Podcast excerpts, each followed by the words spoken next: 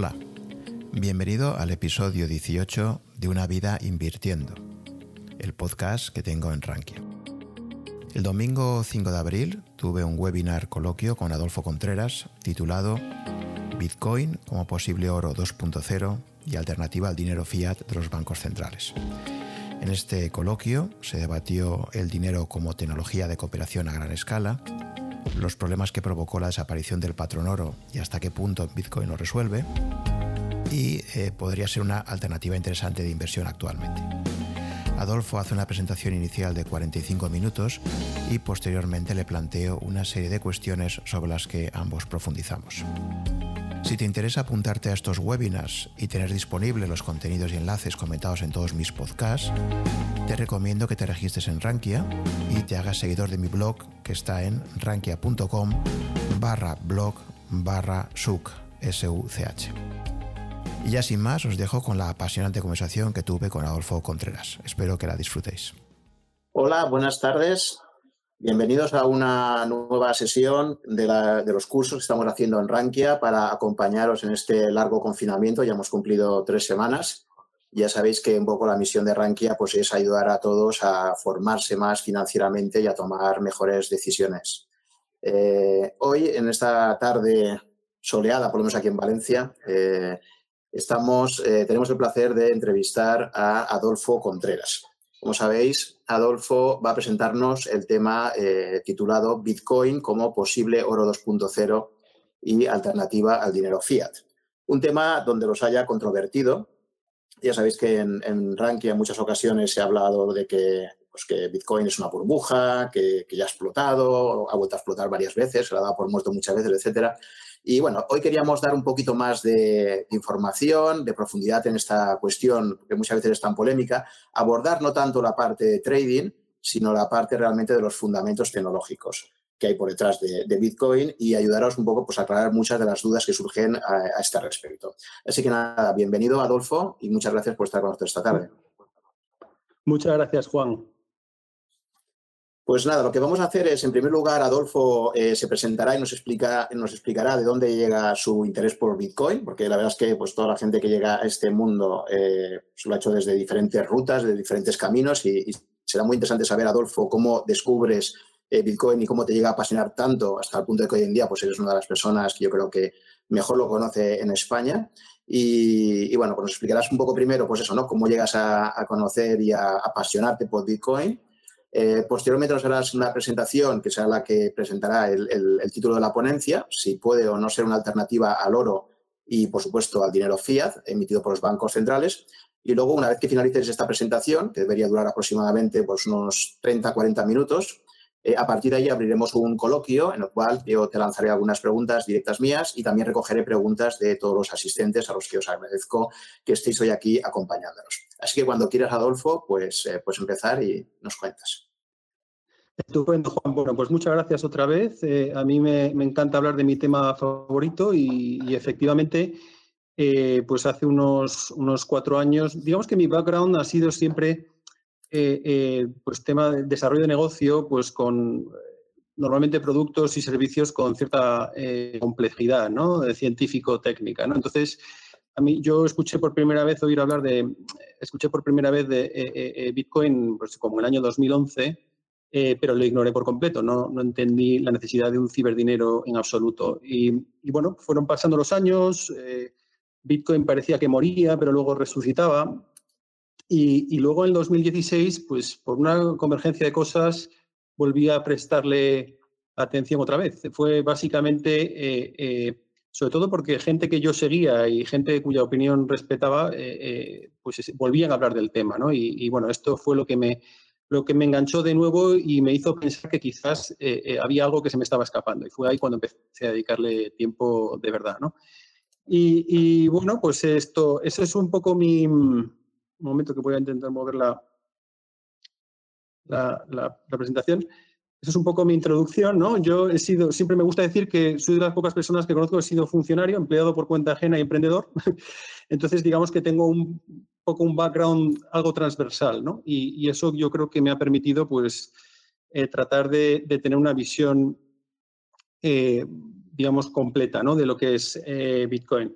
Pero, pero bueno, ya metiéndome en faena y, un poco con, lo que es la presentación en sí, a mí me gustaría eh, decir que, normalmente las presentaciones de, Bitcoin, eh, que al menos las que yo he visto, tienen la manía, en mi opinión, de centrarse en el, cómo, ¿no? En cómo funciona Bitcoin. Y, esto para mí siempre ha carecido en tres si antes no entiendes el por qué, ¿no? Entonces yo, cuando, cuando trato de explicar Bitcoin siempre me centro en el por qué, ¿no? Y para eso hay que entender pues una serie de cosas relacionadas con el dinero, y, bueno, eso es lo que voy a tratar de explicaros eh, hoy, ¿no? Digamos que un poco tratar de explicar las, cuestiones más importantes sobre el dinero y, por qué el oro lo fue durante mucho tiempo, pero por qué falló, ¿vale? Y por qué fracasó, digamos, como patrón monetario y por qué pues, Bitcoin tiene eh, probabilidades nada despreciables, ¿vale? De, convertirse en, en una alternativa viable.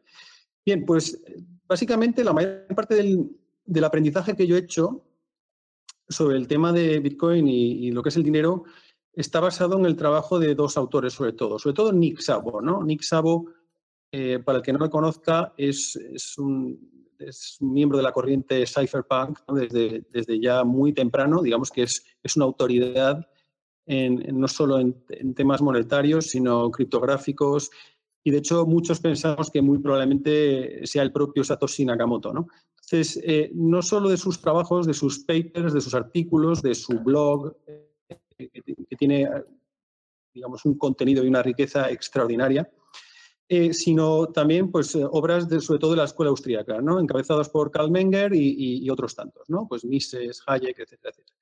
Pero, curiosamente, para entender bien el problema de fondo del sistema financiero actual, hay que, hay que hablar un poco eh, de eh, antropología y de, y de, genética, ¿no? Entonces, a mí me gusta hablar de este libro y de las conclusiones que extrae en él, de eh, Selfish Gene, ¿no? Es un libro en el cual básicamente el, autor, basándose en un montón de, estudios sobre el comportamiento de individuos en muchas especies, llega a varias conclusiones muy, muy intrigantes, ¿no? Y, y una de ellas es que la cooperación dentro de una misma especie entre individuos, eh, eh, siempre, eh, siempre que no se da de manera inmediata, es decir, siempre que el intercambio de favores entre dos individuos de una misma especie no sea inmediato, es muy probable que la parte que reciba el favor primero no lo devuelva, ¿no? Es decir, siempre tendemos a hacer trampas, ¿vale? Y esto em, es un comienzo ya un poco ¿no? de mi presentación como, hombre, pero si yo pensaba que éramos todos como eh, eh, bien intencionados, el bien común, etcétera, etcétera. No, pues esto está basado en la idea de que eh, nuestros genes van a tratar de activar todos los mecanismos que les permitan llegar a futuras generaciones. ¿no? Nosotros somos máquinas de supervivencia para nuestros genes, digamos, ¿no? las personas. Y en ese sentido, todos los mecanismos que nosotros pongamos en marcha a, la hora de cooperar tratarán siempre de eh, eh, aprovecharse del, próximo, ¿vale? Entonces, eh, y esto no es una idea exclusivamente genética, sino también de las matemáticas, es mero dilema del presionero, ¿no? Es decir, siempre trataremos de optimizar nuestra situación, ¿no? Es lo que se llama equilibrio de Nash, ¿no? Y hasta que no generemos confianza, siempre vamos a estar desarrollando estrategias de toma y daca, ¿no? Es decir, yo veo que tú me das algo de valor, entonces yo trato de corresponderte con, un valor un poquito superior y entonces tú me das un poquito más y así vamos desarrollando una especie de relación de confianza. ¿no? Eh, em, esto tiene que ver con el hecho de que, eh, según el número de Dunbar, ¿no? Eh, no, no somos capaces los humanos de gestionar una relación de confianza con más de 150 personas a la vez. ¿no? Este es el famoso número de Dunbar. ¿no? Y esto en, en otras palabras, viene a significar que, la confianza escala muy mal. ¿no? Entonces, ahora voy a explicar por qué todo esto es muy importante. Eh, el motivo es que eh, tenéis que ver el paralelismo que existe entre un intercambio inmediato de favores o de valor, ¿vale? Y, lo que ya podríamos llamar dinero commodity, ¿no? O, dicho en otras palabras, bien presente, ¿vale? Eh, mientras que cuando no hay un, intercambio inmediato, lo que se intercambia suele ser crédito, es decir, yo confío en la otra persona en que más adelante me devolverá el favor. ¿De acuerdo? Entonces, es fundamental entender esto porque es exactamente lo que está pasando con el sistema financiero. ¿no? El sistema financiero está basado en un dinero que es el fiduciario, que es crédito. ¿De acuerdo? Es, eh, eh, está basado en confiar que otros van a terminar cumpliendo una determinada serie de obligaciones. ¿vale? Y, en cambio, el dinero al que estábamos acostumbrados a lo largo de miles de años, el oro, es un dinero que es un bien presente y que él por sí solo satisface la utilidad de intercambio. ¿vale? Entonces, dicho esto, eh, podríamos definir el dinero eh, como una tecnología de cooperación a gran escala, ¿no? o también como un símbolo de reciprocidad, aplazada, ¿no? en el sentido de que nosotros, si estamos fuera de nuestro entorno de confianza, que podríamos llamar, insisto, el número de Dunbar o también nuestro entorno familiar o aquellas personas en las que confiamos, si, queremos cooperar fuera de este número, necesitamos intercambiar valor o bien con crédito o bien con bienes presentes. Lo que, el problema del crédito es que necesitas confianza y esa confianza escala muy mal. Espero haber dejado claro porque esto es fundamental, ¿no? Para entender la diferencia entre eh, eh, un sistema financiero basado en el intercambio de bienes presentes y un sistema financiero basado en el intercambio de crédito, ¿no? Que, y este último es el en, el, en el que vivimos hoy en día, ¿no? Entonces, eh, para entender un poco qué tipo de símbolos de reciprocidad aplazada vamos a aceptar en el mercado, eh, lo que vamos a hacer es fijarnos en una serie de características que, permitan la mejor representación posible de una transacción de valor o de un intercambio de favores. Entonces, esas propiedades, estas ya las conoce todo el mundo, ¿no? son la, la escasez, ¿no? pero poca gente creo que se ha parado a pensar en por qué la escasez es importante. Y, la escasez es importante porque, eh, em, digamos que impide falsificar el esfuerzo que tú hayas dedicado a eh, obtener o a crear ese bien. ¿no? Eh, dicho en otras palabras, en biología esto es lo que se llama un honest signal, ¿no? Es decir, es algo que tiene un coste que es imposible de falsificar, ¿no? O también lo que Nassim Taleb llamaría skin in the game, ¿no? Porque si, el bien que tú vas a intercambiar es verdaderamente escaso, sabes que necesariamente es un buen proxy del esfuerzo o del tiempo que a ti te haya llevado eh, conseguirlo o, eh, eh, o crearlo, ¿no? Es importante también la durabilidad. ¿Por qué? Porque lo que el dinero hace la mayor parte del tiempo es nada. Es decir, es, es pasar, eh, digamos, no hacer absolutamente nada y esperar a ser necesitado para llevar a cabo una transacción. O, dicho en otras palabras, pasar a lo largo del tiempo con el mínimo deterioro, coste de almacenamiento e inflación mínimos. ¿De acuerdo? Es decir, necesitamos conservar o representar esas transacciones de la manera más durable que, es algo que se consigue con el mínimo deterioro, con el mínimo coste de almacenamiento y con la mínima inflación. ¿no? También es importante que sea fácil de, custodiar. Y cuando digo fácil, eh, me refiero más a, que sea barato. ¿Vale? Porque si le añades un coste, obviamente a lo largo del tiempo ese coste hará que no sea una eh, tan buena eh, reserva de valor, ¿de acuerdo? Y luego, bueno, la divisibilidad em, eh, ya sabéis que es para representar pues, intercambios o más pequeños o más grandes. La transportabilidad permite llevar esos intercambios a distancia. Reconocibilidad es fundamental porque por muy bien que represente la transacción, si las personas no saben reconocerlo de manera fácil o inmediata, automáticamente no vamos a ser, eh, eh, el mercado no lo va a aceptar. Y la fungibilidad, pues lo mismo que cualquier otra commodity, es eh, eh, una unidad de ese bien debe ser perfectamente intercambiable por otra. ¿no? Cuanto más fungible, más intercambiable será una unidad por otra. ¿vale?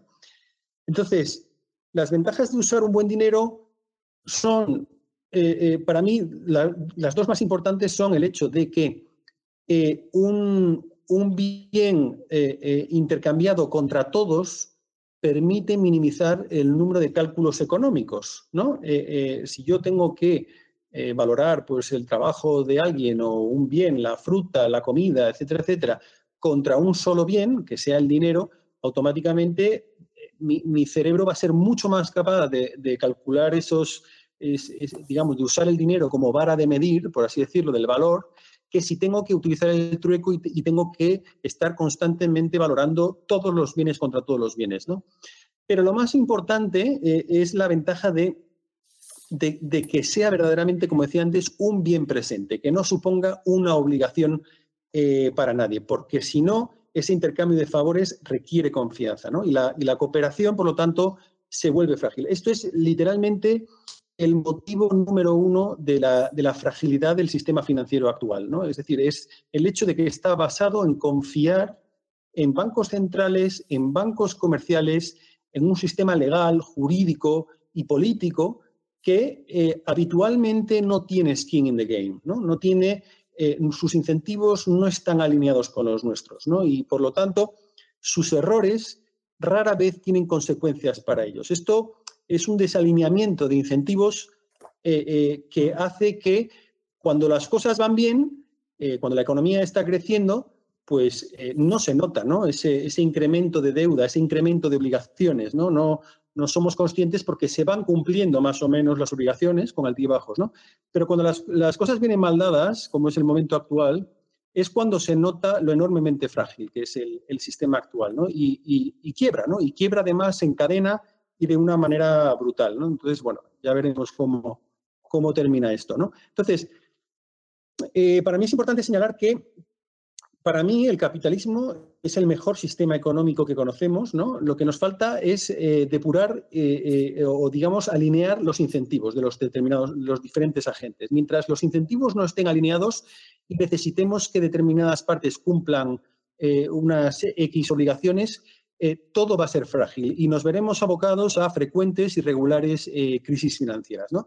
Entonces, la única manera de solucionar esto es eliminando la necesidad de confiar, ¿no? Y esto, este es el objetivo número uno de Bitcoin, ¿vale? Entonces, por aquí eh, em, es por donde yo voy a centrar un poco los tiros, ¿no? Y explicar por qué eh, eh, Bitcoin soluciona los problemas que en su día tuvo y, sigue teniendo el oro, ¿no?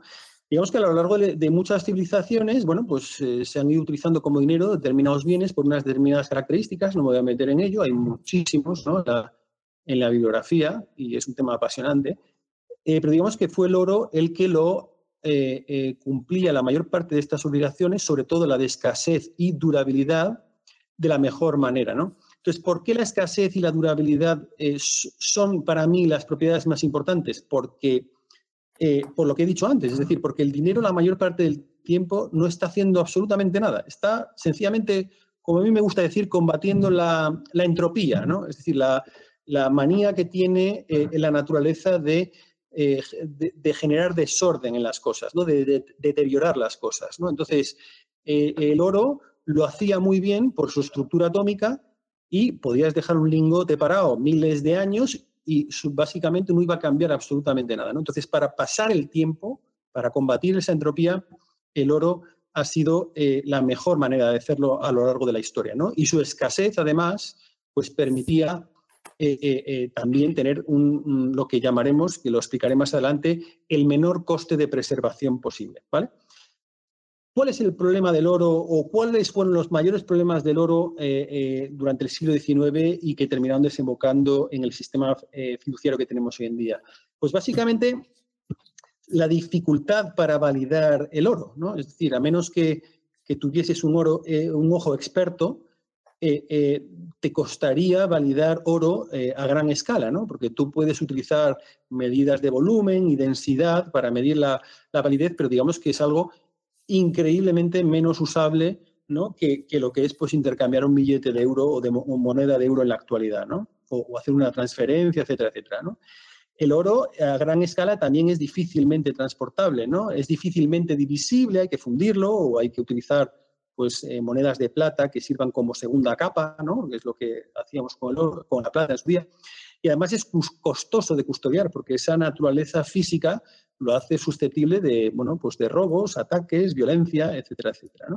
Entonces, eh, esas dificultades nos obligaron durante el siglo, bueno, durante muchos siglos, pero sobre todo en el siglo XIX, a medida que el crecimiento económico era eh, pues notable, eh, nos obligaron a depositar el oro en bancos que a cambio nos daban pues lo que se llaman IOUs, ¿no? O sea, eh, digamos, vales al portador o, billetes, si queréis, que permiten corregir la facilidad, o sea, que permiten tener una mayor facilidad para validar ese valor, para transportarlos más fácilmente, para dividirlos más fácilmente y para custodiar grandes eh, cantidades de dinero eh, eh, en papel. ¿no? Entonces, fueron, siempre hay muchas teorías sobre por qué fracasó el oro o si fue culpa de los estados malévolos que tenían la intención de tomar el control, etc. Y en mi opinión fue un sencillamente tema de mercado. ¿no? El, oro no escalaba bien ¿no? y como consecuencia tuvimos que empezar a depositar nuestra confianza en terceros, ¿no? que eran estos bancos. ¿no? Bueno, ya la historia es muy conocida de que los bancos pues incurrieron en reserva fraccional, empezaron a prestar más dinero del que tenían reservas, esas reservas no se podían auditar fácilmente y la consecuencia final fue el surgimiento de los bancos centrales. ¿no? Entonces, eh, esos bancos centrales son los que se están dedicando hoy en día a eh, decidir la oferta monetaria y el precio de, esa oferta. ¿no? Y, con eso lo que están poniendo es el, el riesgo digamos, midiendo el, precio del riesgo, ¿no? Y, esto es lo que, en mi opinión, en última instancia, es lo que permite que, eh, digamos, se financien muchísimos más proyectos eh, de inversión de los que sería deseable, ¿no? Por, lo tanto, aumentando todavía más el riesgo, ¿no? Y, zombificando la economía, ¿no? Que es, que es al fin y al cabo lo que está pasando, ¿no? Estamos refinanciando constantemente proyectos de inversión y empresas que no deberían eh, eh, eh, que no, no, deberían ser viables. ¿no? Entonces, lo que hacemos es, en vez de permitir una renovación económica de la oferta, lo que estamos haciendo es zombificarla, ¿vale? Seguir ofrecer, ofertando lo mismo a base de refinanciarlo, ¿no?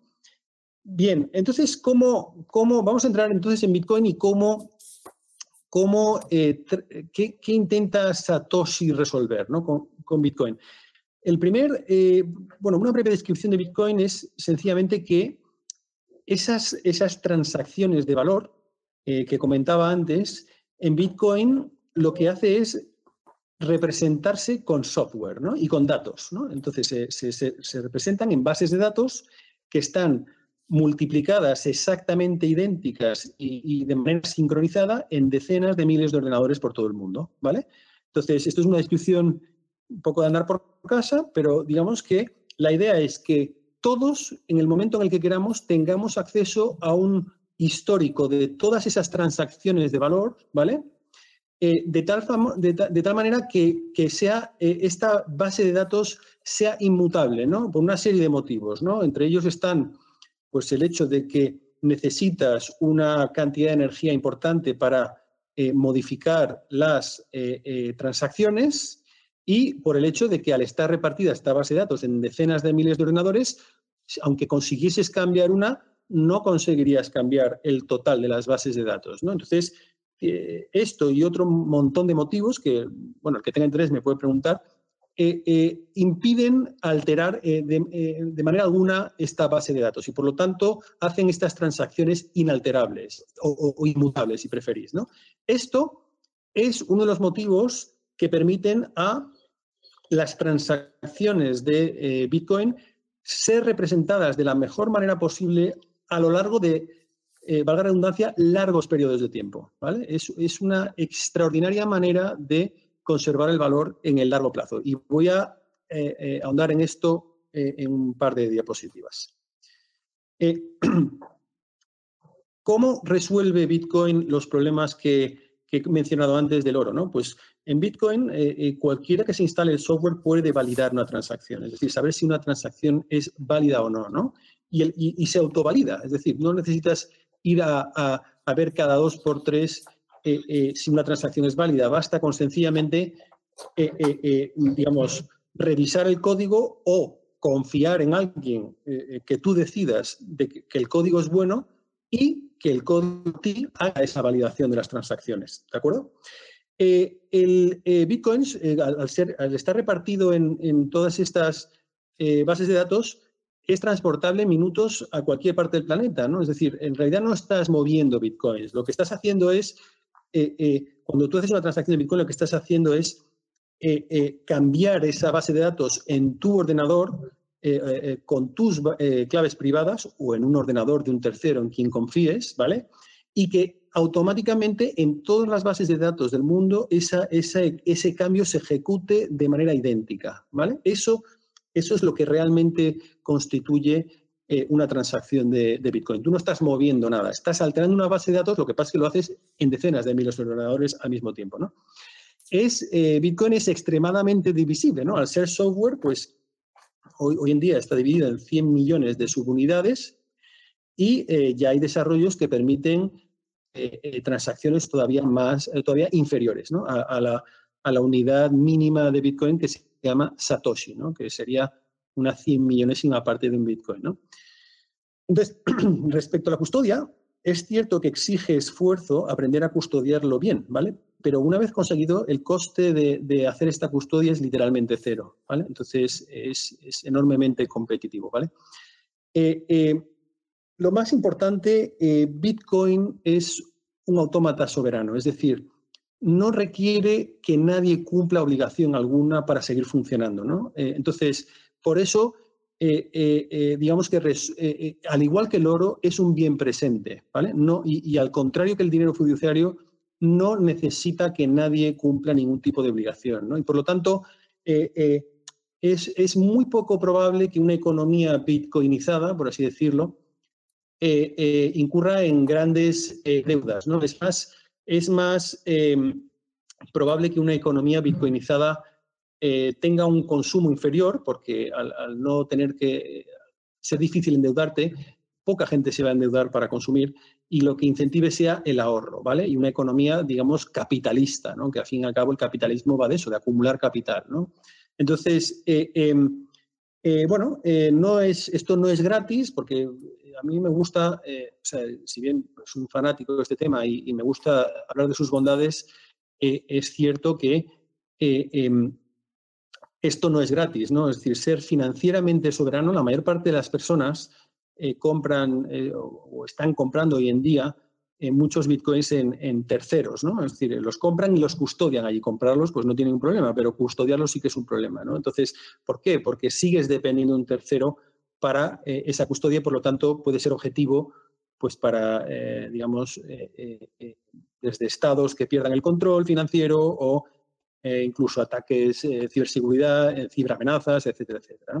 Entonces, el cambio de paradigma realmente aquí es de que en vez de delegar la responsabilidad en terceros, aquí el responsable entero eres tú, ¿no? Y entonces esto es lo que creo que quizás sea de los de las dudas que, yo podría tener sobre Bitcoin, ¿no? Si estamos preparados, ¿no? Si vamos a preferir em, ser responsables de nuestro dinero o si vamos a preferir que otros lo hagan por nosotros, aunque, aunque esto tenga eh, eh, regularmente eh, consecuencias poco deseables. ¿no? Entonces, bueno, eso es una discusión que es apasionante, pero en fin, es, es, parte, digamos, de las dudas que me gusta plantear. Aunque yo creo que cualquiera que entienda un poco las bondades de, Bitcoin va a preferir hacer el, el esfuerzo ¿no? de, de aprender este tipo de cosas para eh, ser eh, verdaderamente soberano, ¿no? Desde el punto de vista eh, financiero, ¿no? Entonces, para entender un poco las posibilidades de si Bitcoin puede funcionar, es aquí cuando hay que analizarlo un poco desde el punto de vista un poco de la propuesta de valor, ¿no? Entonces, ¿es Bitcoin ya dinero? mi opinión es que todavía no, ¿no? si bien ha sido diseñado para ser el mejor dinero de la historia, yo creo que si entendemos la definición de dinero como el medio de intercambio eh, generalmente aceptado, eh, es poco eh, probable, digamos, o sea, no, se podría definir Bitcoin como dinero en el momento actual. Ahora, está en un claro proceso de monetización, ¿no? Entonces, la cuestión es analizar si las posibilidades de, de, convertirse en dinero son poco despreciables, ¿no? O sea, si son despreciables o si son, pues, altas, ¿no? Entonces, para eso a mí me gusta analizar pues, un poco los casos de uso monetarios que ya pueden atraer adoptantes. ¿no?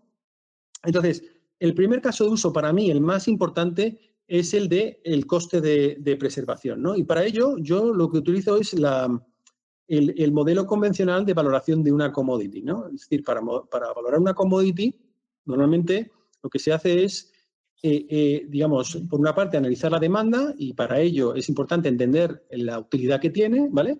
Y con ello estimar la demanda. en el caso de Bitcoin estamos hablando de utilidad monetaria, con lo cual sabemos que la demanda puede ser potencialmente muy alta. Otra cosa es que el mercado tarde en entenderla, ¿vale? Y en segundo lugar tenemos lo que son los costes derivados de poseer esta, esta commodity, ¿no? O sea, es decir, por una parte, eh, un análisis de la demanda, de, eh, oye, la utilidad es la, utilidad monetaria, ¿cómo es de grande esto potencialmente? Bueno, pues sabemos que puede ser potencialmente muy grande, ¿no? Por otra parte, el coste, ¿no? El, coste, la fricción de poseer esta commodity. Y el coste o fricción de poseer esta commodity es siempre la suma de lo que se llama el cost of exchange. De la compra, el cost of exchange número uno, más el coste de preservación, cost of preservation, eh, multiplicado por el tiempo eh, durante el cual se conserve, más el coste, el cost of exchange. De, venderlo, ¿de acuerdo? Es decir, el, digamos que el coste de la compra, el coste de la venta, harían referencia a las propiedades que hemos comentado antes de transportabilidad, reconocibilidad, fungibilidad y divisibilidad, ¿no? Mientras que el coste de preservación eh, multiplicado por el tiempo es lo que haría referencia a esas propiedades que yo comentaba antes que para mí son las más importantes, ¿no? que son la escasez y la durabilidad, ¿no? y que digamos que serían función pues, de ese deterioro, de esa inflación y de ese costo de mantenimiento. ¿no? no cabe duda que Bitcoin, al ser datos y al ser una base de datos y, software, pues el coste de deterioro y, el coste de mantenimiento son ínfimos. ¿no? Y luego, pues lo que es la inflación, obviamente, es muy reducida porque sabemos ya eh, cómo va a ser la inflación de, de Bitcoin hasta el año 2140, eh, ¿no? Es decir, eh, Bitcoin eh, se va a emitir, y esto está escrito en el código y cualquiera puede ir a ver el programa, cada 210.000 bloques cambia la oferta monetaria de Bitcoin dividiéndose a la mitad, ¿de acuerdo? Entonces, sabemos que ya el 87% de todos los Bitcoins que va a haber si, toda la historia se van a emitir, se han emitido ya, ¿vale? Entonces, el, el, el, 100% se van a emitir en el año 2140, ¿no? Y cada 210.000 bloques se divide la mitad de esa oferta, ¿no? De tal manera que durante los primeros 210.000, que más o menos son cuatro años, eh, se emitían 50 bitcoins cada bloque, siendo cada bloque eh, emitido cada 10 minutos de media, ¿no? En los segundos 210.000 bloques eran 25 bitcoins por cada bloque y ahora en el periodo en el que estamos ahora mismo son 12,5. Eh, eh, ahora en mayo, en mayo de 2020, eh, vamos a llegar al bloque 630.000, ¿de acuerdo? Y, entonces volveremos a bajar a la mitad, que serán 6,25 bloques, ¿no? De tal manera que la, la, escasez de Bitcoin, si entiendes que es imposible de cambiar, sabes que va a ser así, ¿no? Entonces es cuestión eh, que el mercado comprenda eh, eh, todas esas propiedades que yo estoy diciendo, ¿no? de la escasez, de la durabilidad, de la transportabilidad, poco a poco. ¿no? Entonces, bueno, yo es un proceso que estimo que puede durar mucho, aunque es cierto que pues, em, episodios como el actual de bueno, pues el coronavirus, la crisis que creo que, que podemos ya muchos prever, pues creo que van a acelerar y de hecho me consta que está acelerando pues, la curiosidad de la gente por contar eh, por tener, digamos, saldos de tesorería invertidos en, eh, em, en activos de este estilo, ¿no? En activos, pues eso, descorrelacionados y, en fin, una serie de propiedades que, esos casos de uso monetarios tempranos que, estoy comentando y voy a seguir comentando más adelante, ¿no? Entonces, bueno, el esto que he comentado antes, perdonad que vuelva atrás, ¿no? del coste de, preservación bajo, ¿verdad? Porque eh, si bien el coste de compra y el coste de venta, pues ahora mismo son bajos, yo creo que van a seguir subiendo, ¿no? Eh, pero al igual que, con el inmobiliario, el, inmobiliario, pues eh, si bien la compra y la venta son un drama porque te crujen a impuestos y hay todo tipo de comisiones, etcétera, etcétera, poseerlo en largos periodos de tiempo, por ser inmobiliario, es una buena idea, ¿no? Es decir, y de hecho, la mayor parte de la gente eh, conserva la mayor parte de su patrimonio en inmobiliario por este motivo. Pero no solo porque, eh, eh, no solo por eso, sino porque el retorno que le permite el, alquiler ¿no? compensa el deterioro que tiene un piso pues, en términos de mantenimiento, gastos de comunidad, seguros, etcétera, etcétera. Entonces, em, digamos que, claro, nadie en su sano juicio va a conservar un importante porcentaje de su patrimonio en, en, todo euros, ¿no? O en una cuenta corriente, ¿no? Lo que tratamos de hacer es buscar activos que conserven mejor nuestro poder adquisitivo a lo largo plazo, ¿no? A, largo plazo, ¿no? entonces eso es, básicamente la historia de toda la gestión patrimonial, etcétera, etcétera. Entonces, eh, eh, la mayor parte de nosotros conservamos un porcentaje, nuevamente digo, eh, en, euros o en dólares, ¿no? Entonces, la mayor parte del, patrimonio, sin embargo, está en inmobiliario, en activos menos líquidos, tipo pues depósitos a largo plazo, bonos, etcétera, etcétera, productos financieros, la bolsa, etcétera, etcétera, dinero offshore, ¿verdad? Eh, se estima de 20 a 30 trillones de dólares, trillones, trillones americanos siempre, ¿vale? O sea, 10 con, 1 con 12 ceros. El oro, que a pesar de su desmonetización sigue siendo una buena reserva de valor, ¿verdad? Y, sigue teniendo un valor de mercado de 8 trillones. El arte y las antigüedades, el que puede, pues se compra un cuadro eh, caro con la esperanza de que eso conserve bien el poder adquisitivo a lo largo del, tiempo. ¿no? Entonces, digamos que una estimación bastante conservadora es que, a pesar de existir el euro y el dólar, eh, estamos constantemente buscando maneras de conservar mejor nuestro poder adquisitivo. ¿no? Y, digamos que, podríamos estimar esta demanda de mercado en unos 120 trillones americanos de, eh, de dólares. ¿no? Es decir, el mercado potencial para un activo que conserve bien su poder adquisitivo es extraordinario, es astronómico, ¿no? Entonces, eh, mi opinión es que cualquiera que permita hacerlo, eh, conservar este poder adquisitivo y, que lo haga de una manera pues eh, más líquida, ¿no? Es decir, en el sentido de que, bueno, pues vender un piso, pues solo puedes vender de una vez, ¿no? Entonces, no es divisible, ¿no? No es, además, es muy fácilmente, fácil de grabar, ¿verdad? Es una serie de, de problemas, ¿no? La bolsa, pues lo mismo, em, etcétera, etcétera. Una serie de conocimientos, pues no todo el mundo está preparado, ¿no? Entonces, según esto, eh, eh, mi opinión es que Bitcoin es extraordinariamente competitivo con cualquier otro activo como reserva de valor en el largo plazo. ¿no? Y aunque es verdad, como yo decía antes, que, el coste de intercambio, tanto la compra como la venta, eventualmente serán altos, el coste de preservación es tan bajo que justifica, en mi opinión, una asignación eh, pequeña de una cartera a, Bitcoin. ¿no? Entonces, el, value proposition, ¿no? la propuesta de valor de Bitcoin realmente es ahorrar sin riesgo en el largo plazo, ¿no? Que no es lo mismo que la volatilidad, ojo, pero, pero la volatilidad comentaremos más, más adelante, ¿no? Entonces, en este sentido, yo creo que no existe un, activo mejor, ¿no? Entonces, si os fijáis en, esta gráfica, veréis que en la parte de la derecha eh, em, eh, viene una serie de, arriba a, la arriba la derecha del todo, viene, por ejemplo, un dato que dice 21,65% mayor de 5 años, ¿no? De 3 a 5 años, más abajo, 5,77%.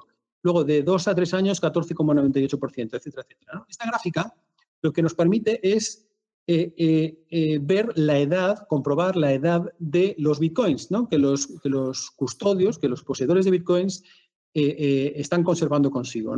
Entonces, como veréis, si os fijáis en la gráfica, a lo largo de los años se ve cómo los bitcoins están, por así decirlo, envejeciendo. ¿no? Es decir, de alguna manera el mercado se está dando cuenta de que la propuesta de valor efectivamente está siendo eh, conservarlo en el largo plazo, ¿no? Y no como se pensaba en un principio que te iba a permitir hasta comprar eh, cafés, ¿no? Entonces, e, eso es incorrecto. El, verdadero, la verdadera propuesta de valor de Bitcoin es ahorrar, ¿no? Porque no existen activos buenos para hacerlo hoy en día, ¿no?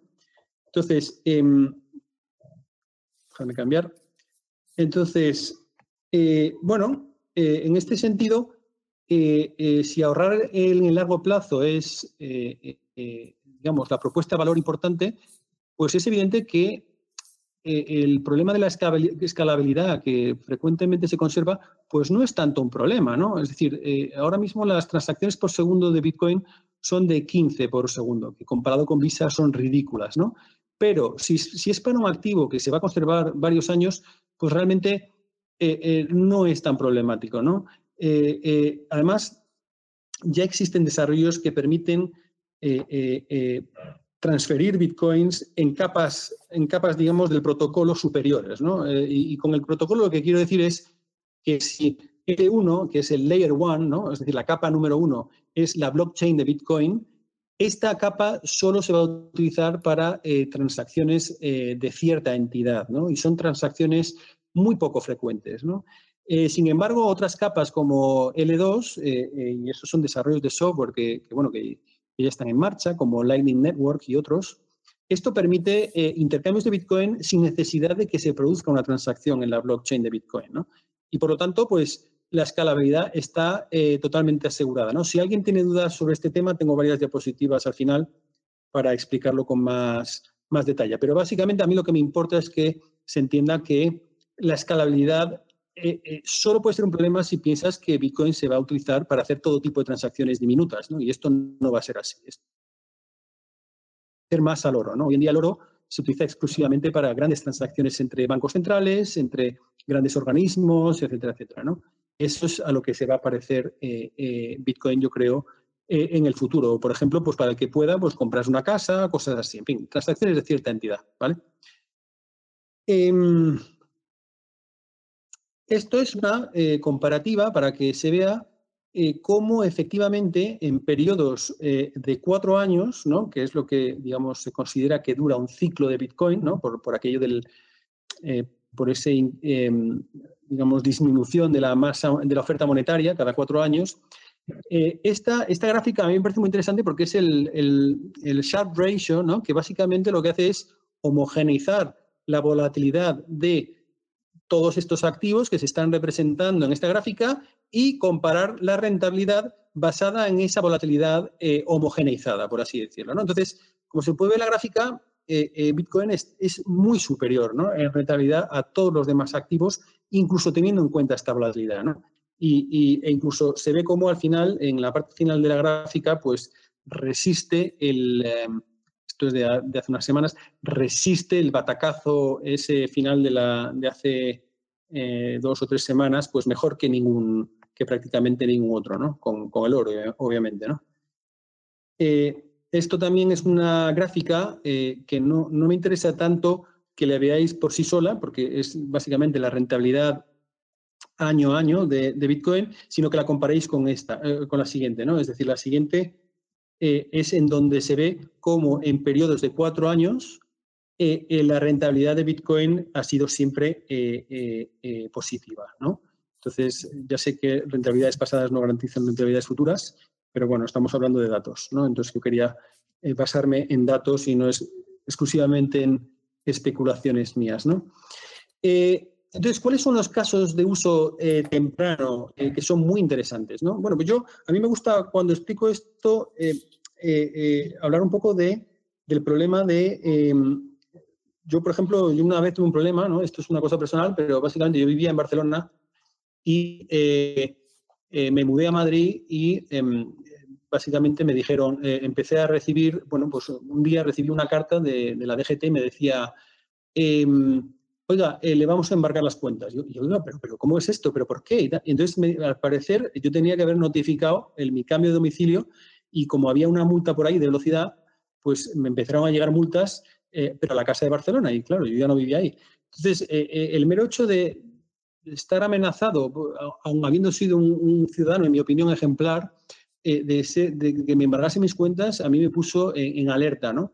Y, entonces esto, viéndolo en retrospectiva, me imagino cómo hubiera sido la situación si yo hubiese tenido Bitcoin en aquel momento. ¿no? Entonces, eh, otro ejemplo es un amigo que unos ocupas le ocuparon la casa y le obligaron a poner un, alquiler de, eh, eh, entre comillas, de mercado, que me río yo del mercado. ¿no? Entonces, me refiero que en cuanto nuestra propiedad privada depende de la opinión y de la obligación de obligaciones de personas que no sufren las consecuencias de sus errores, nuestra propiedad privada no está tan garantizada eh, eh, como el caso de, Bitcoin. ¿no? Entonces, eh, esto para mí es un valor, mm, digamos, un caso de uso monetario temprano enormemente interesante. ¿no? La dificultad para confiscar tus Bitcoins si los custodias como, insisto, debes. ¿no?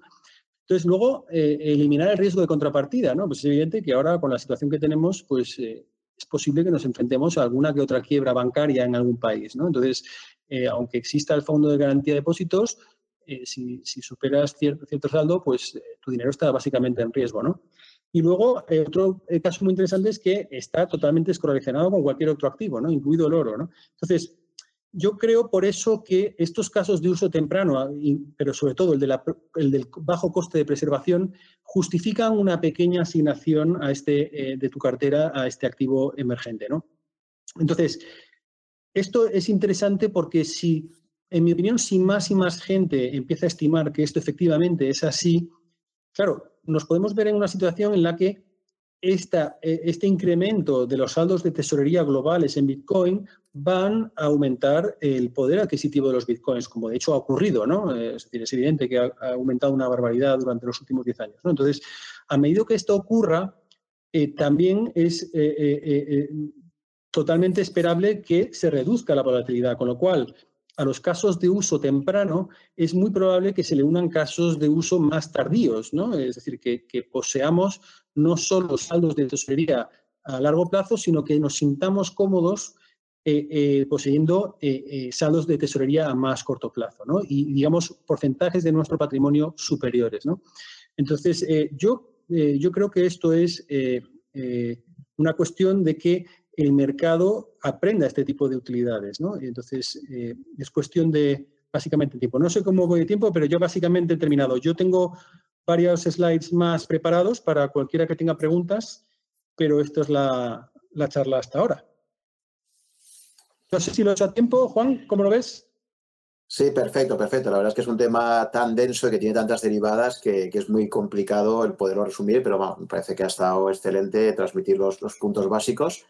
Y efectivamente ahora, pues si te parece, abrimos el coloquio. La verdad es que hay tantas cuestiones que, es complicado. Yo empezaría por, por plantearte dos eh, que aparecen muy frecuentemente relacionados con, este tema y que me he encontrado muchas veces en conversaciones que he tenido con entrevistados míos. ¿no? Una de las respuestas habituales suele ser, ¿qué opinas de Bitcoin? No, Bitcoin como tal no, pero la tecnología blockchain sí que me gusta. ¿no? Entonces sí que me gustaría que me empezaras planteando esto. Eh, ¿por qué tú crees un poco que es al revés? ¿no? O sea, crees que realmente lo de blockchain no es algo tan novedoso y en cambio Bitcoin sí te parece único comparado con el resto de criptomonedas, ¿no? porque ha habido una inflación enorme de criptomonedas en estos 11 años ya de, historia. Entonces, me gustaría que me explicaras un poco más cuál es tu posición sobre lo que es la tecnología blockchain, la proliferación de criptomonedas y por qué crees que Bitcoin es realmente eh, lo, que lo hace único o, o da una propuesta de valor completamente diferente. Fenomenal. Mira, yo, yo eh, obviamente ya me esperaba esta pregunta porque es súper frecuente y entonces eh, eh, yo tengo, tengo aquí, aquí, ¿ves? Es blockchain realmente importante, ¿no? Entonces, en primer lugar, bueno, vamos, esto mm, voy a intentar ser muy claro que no dobleces, ¿no? Esto del blockchain para todo es una tomadura de pelo, ¿vale? O sea, realmente muchas de las cosas que se dicen, eh, si no profundizas, eh, pueden llegar a, tener sentido, ¿no? Eh, ¿no? Pero por el mero hecho de que con frecuencia se confunde blockchain con una base de datos distribuida. Es que ni siquiera es esto, ¿vale? O sea, blockchain no es más que una estructura de datos. O si lo preferís, o si lo prefieres, Juan, una manera de em, vincular datos entre sí, ¿no? Y, el objetivo de una blockchain, esto lo pongo en esta diapositiva, ahí se ve, es sencillamente que los datos estén agrupados y que haya una, digamos, una huella digital que llamaremos, que se llama hash, ¿no? Eh, que es, digamos, es como poner la huella dactilar de esos datos, ¿vale? Entonces, en el primer bloque, obviamente, son todos ceros porque no hay un bloque anterior, pero, pero digamos que el hash del bloque cero, o esa huella dactilar del bloque cero, si os fijáis, en el bloque 1 em, empieza nuevamente con el hash del bloque 0. Entonces, alterar cualquiera de, los datos en el bloque 0, en el bloque 1, en el bloque n, automáticamente va a cambiar su hash y por lo tanto no va, a, no va a coincidir el hash que aparece ahí con el hash que aparece en el siguiente bloque. ¿no? Es decir, blockchain es exclusivamente esto, ¿vale? Es decir, vincular datos entre sí a través de huellas eh, eh, llamémosle dactilares, que no lo son, son huellas digitales, son lo que se llama una función resumen, ¿no? que se llama hash. Entonces, eh, esto por sí solo no, puede cambiar el mundo, como se dedica mucha gente a decir por ahí eh, públicamente. Esto es completamente absurdo. ¿no? Entonces, dependerá de lo que pretendas hacer con ello o, cómo lo uses. ¿no? Entonces, ¿cómo lo, cómo lo explico yo? Eh, si, es decir, todos los casos de uso, absolutamente todos los casos de uso de blockchain de los que se está hablando diferentes a Bitcoin, eh, son casos de uso en los que el negocio o aplicación o proyecto o bien tiene que confiar en un tercero ¿vale? Y ahora explicaré por qué. O bien tiene que cumplir la ley. Y, el, eh, el, objetivo de blockchain en Bitcoin, es decir, no solo de la blockchain, sino del total del engranaje de Bitcoin, es precisamente no tener que cumplir la ley, porque si tenemos que cumplir la ley, estamos básicamente confiando nuevamente en este sistema político, legal, eh, jurídico, eh, etcétera, etcétera, eh, que es precisamente el problema que, trata de resolver Bitcoin. ¿no? Es decir, alinear los incentivos de, los, digamos, de las diferentes partes en la economía y no tener que estar dependiendo constantemente y cada vez más de un sistema regulatorio elefantiásico, digamos. Entonces, que además es cada vez más, porque cada vez hay más organismos que controlan organismos, ¿no? Es un poco una locura. Entonces, eh, si tú tienes que desarrollar una blockchain, por ejemplo, en, en sé, ahora, la empresa fulanito que desarrolla una blockchain para eh, controlar, eh, darle trazabilidad a la merluza, cosas así, disparatadas, ¿no? Entonces, digamos, tú tienes que cumplir la ley. Entonces, dado que esa blockchain la estás ejecutando tú o un grupo de empresas, si ya hay leyes que te obligan a cumplir la ley, ¿no? Eh, eh, ¿qué sentido tiene aplicar una blockchain? Si, al fin y al cabo tú o los otros agentes lo podrían, se podrían poner de acuerdo para cambiar esa blockchain o esa, digamos, base de datos basada en blockchain. ¿no? Entonces, no tiene sentido alguno eh, pensar que por el mero hecho de que compartamos datos de manera sincronizada en, en, ordenadores que controlemos tú y yo y cuatro más, automáticamente de repente vamos a hacer magia y ya no va a ser necesario cumplir la ley. No, perdona si, si, tu empresa o tu asociación de, blockchainers o lo que tú quieras eh, tienen que cumplir la ley, cualquier juez en cualquier momento, si tu, si tu blockchain, digamos, si tu servicio está llevando la contraria a la ley y un juez te llama por teléfono, tú automáticamente vas a cerrar el chiringo o vas a hacer los cambios que sean necesarios, ¿no? Entonces, no tiene sentido eh, utilizar blockchain para todas estas cosas, ¿no? Si, si al fin y al cabo tú tienes que cumplir la ley o, tienes que confiar en un banco, ¿no? Por ejemplo, eh, en estos ejemplos que pongo esta diapositiva arriba, es que hay ejemplos de blockchains que, incluso ejecuta todos los nodos un mismo banco. Es que es, tan absurdo, es decir, es, como hacerte las trampas al solitario, ¿no? O sea, precisamente las, reglas en Bitcoin se cumplen porque ni siquiera sé quién es el nodo de al lado, ¿no? Entonces, mi, mi software se va a comunicar con él y va a cumplir unas reglas de consenso que yo apruebo como usuario cada vez que me descargo una actualización del software, ¿no? Pero, pero si, si, mi, si, si, si esas reglas eh, yo las puedo decidir con los cuatro ordenadores en los que esté ejecutando yo nodos porque soy mi mismo banco, pues que es que es absurdo, o sea, es que es un ejercicio de marketing nada más, ¿no? No tiene ningún sentido. Igual que todos estos desarrollos que son productos de IBM, en realidad eh, eh, hay desarrollos que incluso se están haciendo a través de una API, con lo cual eh, pierde por completo el sentido. Tú en realidad lo que estás haciendo es confiar en IBM. Y entonces, no, mm, si ni siquiera el código está abierto o si ni siquiera puedes tú acceder a lo que hay detrás, pues automáticamente ese producto tienes que estar confiando en IBM y por lo tanto no cumples el objetivo principal de, de la blockchain de Bitcoin, que es eliminar la necesidad de un tercero. ¿no?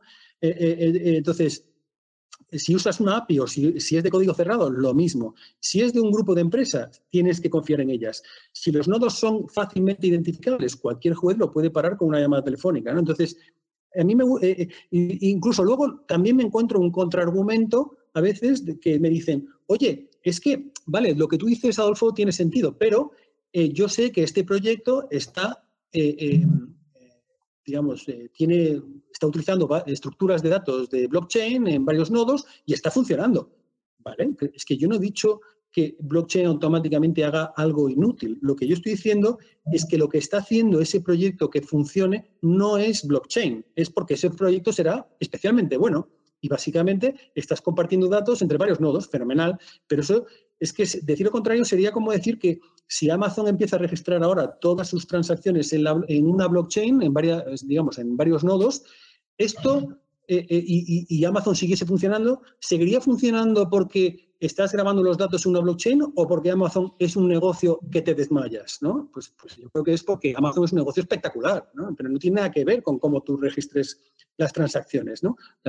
si tú quieres registrar datos eh, vinculados entre sí, eh, no tiene que tener una utilidad eh, que permita, básicamente estas estructuras de datos lo que permiten es saber si la manipulación de un dato es hacer la manipulación de un dato evidente, ¿de acuerdo? Entonces, ¿esto cuándo es importante? Pues cuando alguien tiene incentivos a saltarse las reglas. Si tiene que cumplir la ley, no tiene incentivos a, saltarse las reglas. De hecho, es, es, preferible no saltarse las leyes solo por el mero hecho de que puedes terminar la cárcel o pagando multas enormes. ¿no? En el caso de Bitcoin, si te tratas de saltar una regla, el software sencillamente dirá, buen intento, muchas gracias y vuelve a intentarlo más tarde, pero no te va a dejar. ¿no? Sencillamente son concepciones diferentes. ¿no? Entonces, insisto, utilizar blockchain dentro del ámbito de la ley es completamente ridículo.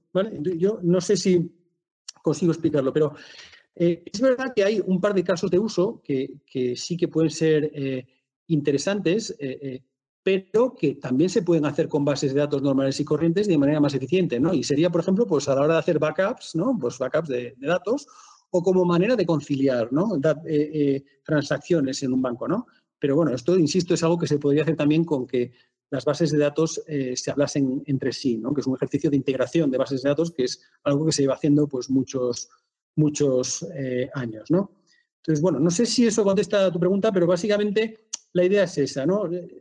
Tú, todos los engranajes, de, todo el total del engranaje de Bitcoin está construido, y entre ellos está la blockchain de Bitcoin, para no necesitar la ley, ¿vale? Es precisamente no necesitar ese, ese cumplimiento de obligaciones por parte de terceros. Si, si, aún así las tienes que cumplir, estás haciendo el, el, tonto, ¿no? Un poco. Y, entonces es un ejercicio, pues básicamente de marketing, ¿no? Y esto es prácticamente la mayor parte de las cosas que se ven por ahí. La gente que no, eh, que está vendiendo cosas en este sentido, información en relaciones con blockchain, en mi opinión, o, o, no han profundizado lo suficiente y, son prácticamente, eh, eh, en realidad, pues ignorantes en esta materia, o en el peor de los casos están realmente eh, timando ¿no? con formaciones que eh, sobre temas y asuntos que no van a ser relevantes en absoluto. Lo único relevante es, es Bitcoin. Entonces voy a explicar por qué otras eh, criptomonedas pues no, no pueden desbancar a Bitcoin. ¿no? el motivo principal es que lo que da valor a un activo es la cantidad de saldos de tesorería que se acumulen en él. ¿no? Es decir, eh, eh, si el mercado inmobiliario eh, vale una barbaridad es porque hemos invertido mucho dinero y no lo movemos, ¿no? Es decir, ese, el, coste de ese, piso, lo, de ese piso, lo que nos ha costado, pues lo vamos a, acumular muchísimo tiempo, ¿no? pero es el motivo por el cual un iPhone no cuesta millones de dólares a pesar de que tiene una utilidad extraordinaria, ¿no? El motivo es que nadie tiene 50.000 iPhones, ni, ni, siquiera cuatro, ¿no? La gente tiene uno. ¿Por qué? Porque la utilidad marginal del segundo iPhone y del tercer iPhone son muy inferiores a la, del primero. ¿no? Entonces, no tiene sentido seguir invirtiendo saldos de tesorería en, tus eh, eh, en iPhones. ¿no? tiene una utilidad que no es precisamente el conservar tu poder adquisitivo por eso, porque se deteriora, porque tú puedes crear tantos iPhones como y porque hay cierto coste de mantenimiento, ya que sabemos que Apple pues, eh, te puede actualizar las cosas, etcétera, etcétera. ¿no? Entonces, el mercado tiende a acumular saldos de tesorería en los activos con menor coste de preservación. ¿no? Entonces, eh, eh, el mercado va a converger, eh, en mi opinión, hacia, activo, hacia aquel activo o hacia aquel par de activos o tres activos como mucho que tengan el menor coste de preservación posible. ¿no? Porque mm, tener un, segundo, un tercero, un cuarta mejor reserva de valor no añade eh, utilidad a, tenerlo, a tener tu dinero en la mejor reserva de valor posible. ¿no? Es decir, y, ninguna de estas otras criptomonedas, ninguna de las otras 2.000, 3.000 criptomonedas que ya he perdido la cuenta, eh, eh, puede, o sea, tiene la credibilidad suficiente como para decir que nadie es capaz de alterar ni el código ni las transacciones. ¿no? Entonces, las personas que han eh, eh, comprado eh, otras criptomonedas a lo largo de estos años lo han hecho bajo la premisa de que una determinada utilidad, como por ejemplo pues, smart contracts sofisticados o velocidad de transacción, o etcétera, etcétera, que esa utilidad iba a justificar mantener grandes saldos de tesorería en esa criptomoneda, pero esto nunca va a ser así.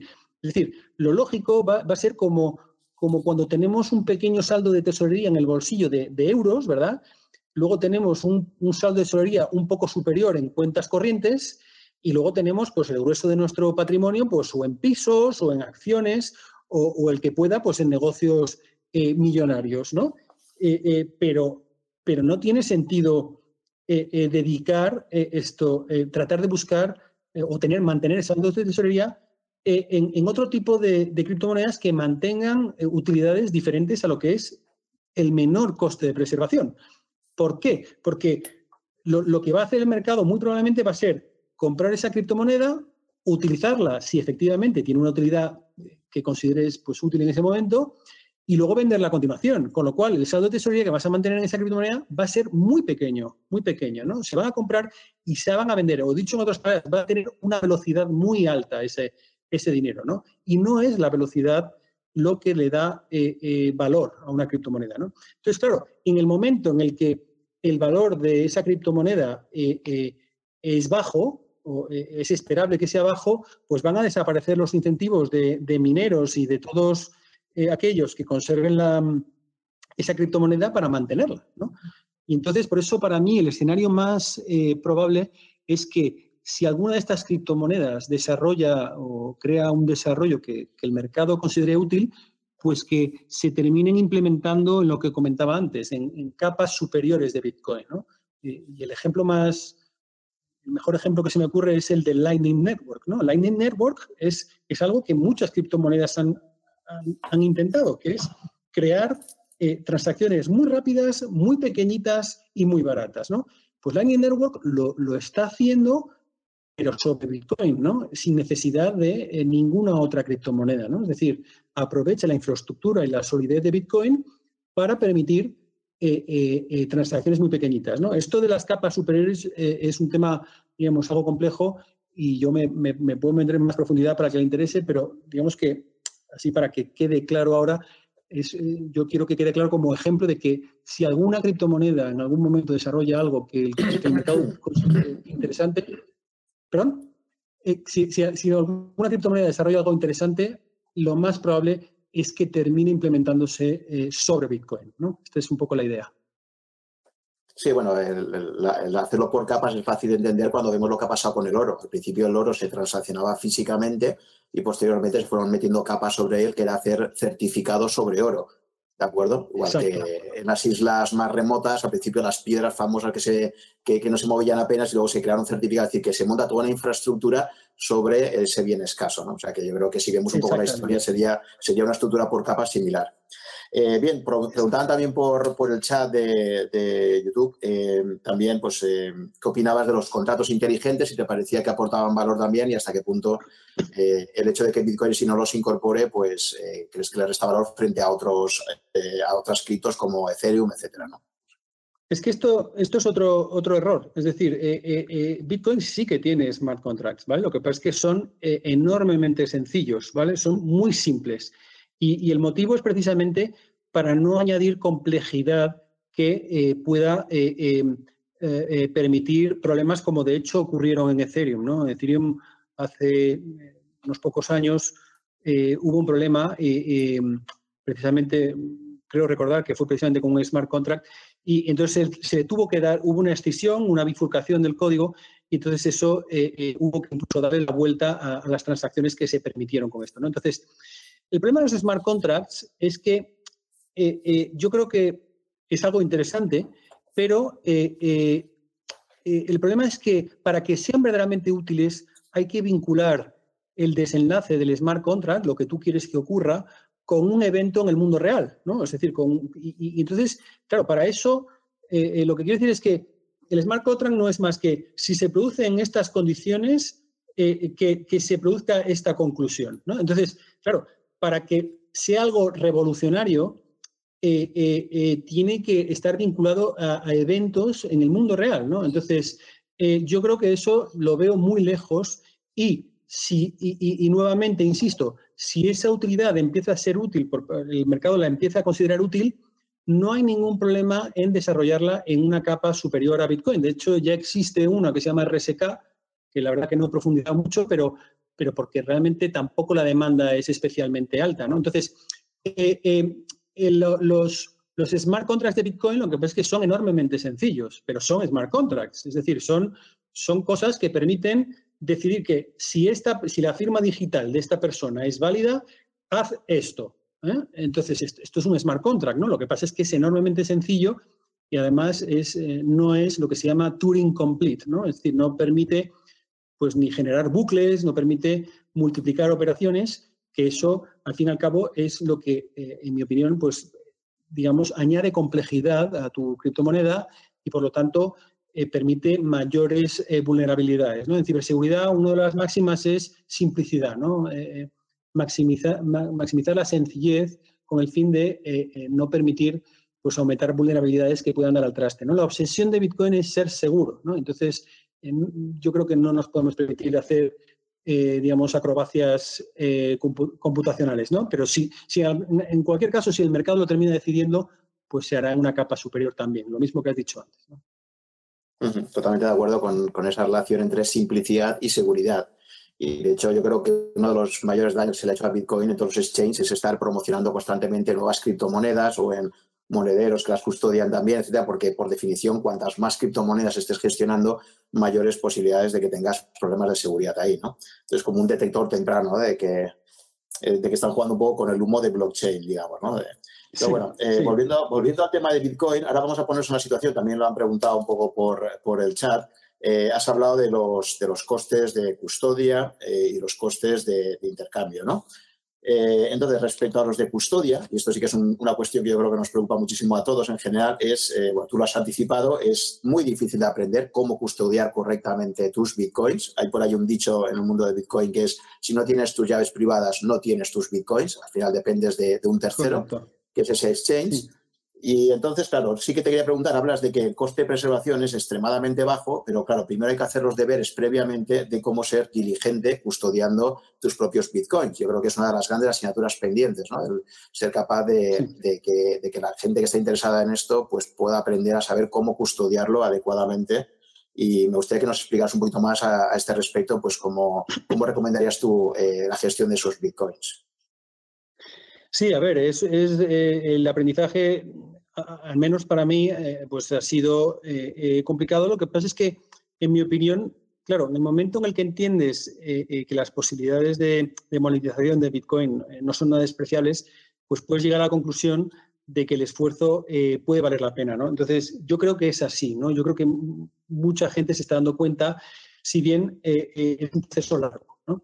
Entonces, eh, bueno, la mejor manera es eh, eh, aprendiendo cómo funciona el, digamos, el mecanismo de generación de unas claves privadas y cómo de ahí se derivan pues, lo que son las, claves públicas que, permiten pues, compartir o transaccionar bitcoins unos con otros. En el momento en el que entiendes esto, es mucho más fácil entender el funcionamiento de algunos de los monederos que, físicos que existen en el mercado. ¿no? Entonces, hay varios tipos, ¿no? Están los Trezor, los Coldcard, pues los Ledger, etcétera, etcétera, ¿no? Y tampoco quiero hablar de marcas y tal, porque no sé si, se puede hablar de eh, em, darles publicidad, pero eh, básicamente existen varias en el mercado y, esto lo que te permite es custodiar eh, lo que son la parte secreta de la criptografía, pues hay una parte que es secreta, que solo debes saber tú, y una parte que es pública, que es la que tú compartes para que pues alguien pueda pues, compartir eh, eh, pues, o enviarte bitcoins o lo que sea en este caso. Entonces, la, eh, es la custodia de información aquí lo que es la clave. ¿no? Entonces, por eso es un tema de ciberseguridad. ¿no? Entonces, cómo custodiar bitcoin en, en, es, es algo complicado porque si quieres hacerlo bien, en mi opinión, deberías aspirar a crear monederos, pues lo que se llama multifirma, y, posiblemente con time locks. time locks lo que permite es pues, bloquear un periodo de tiempo eh, tus bitcoins y, que nadie los pueda tocar hasta que eh, se cumpla ese periodo de tiempo, ¿no? ya sea pues, un, un periodo de tiempo, una fecha o eh, un, un, número de bloque. ¿no?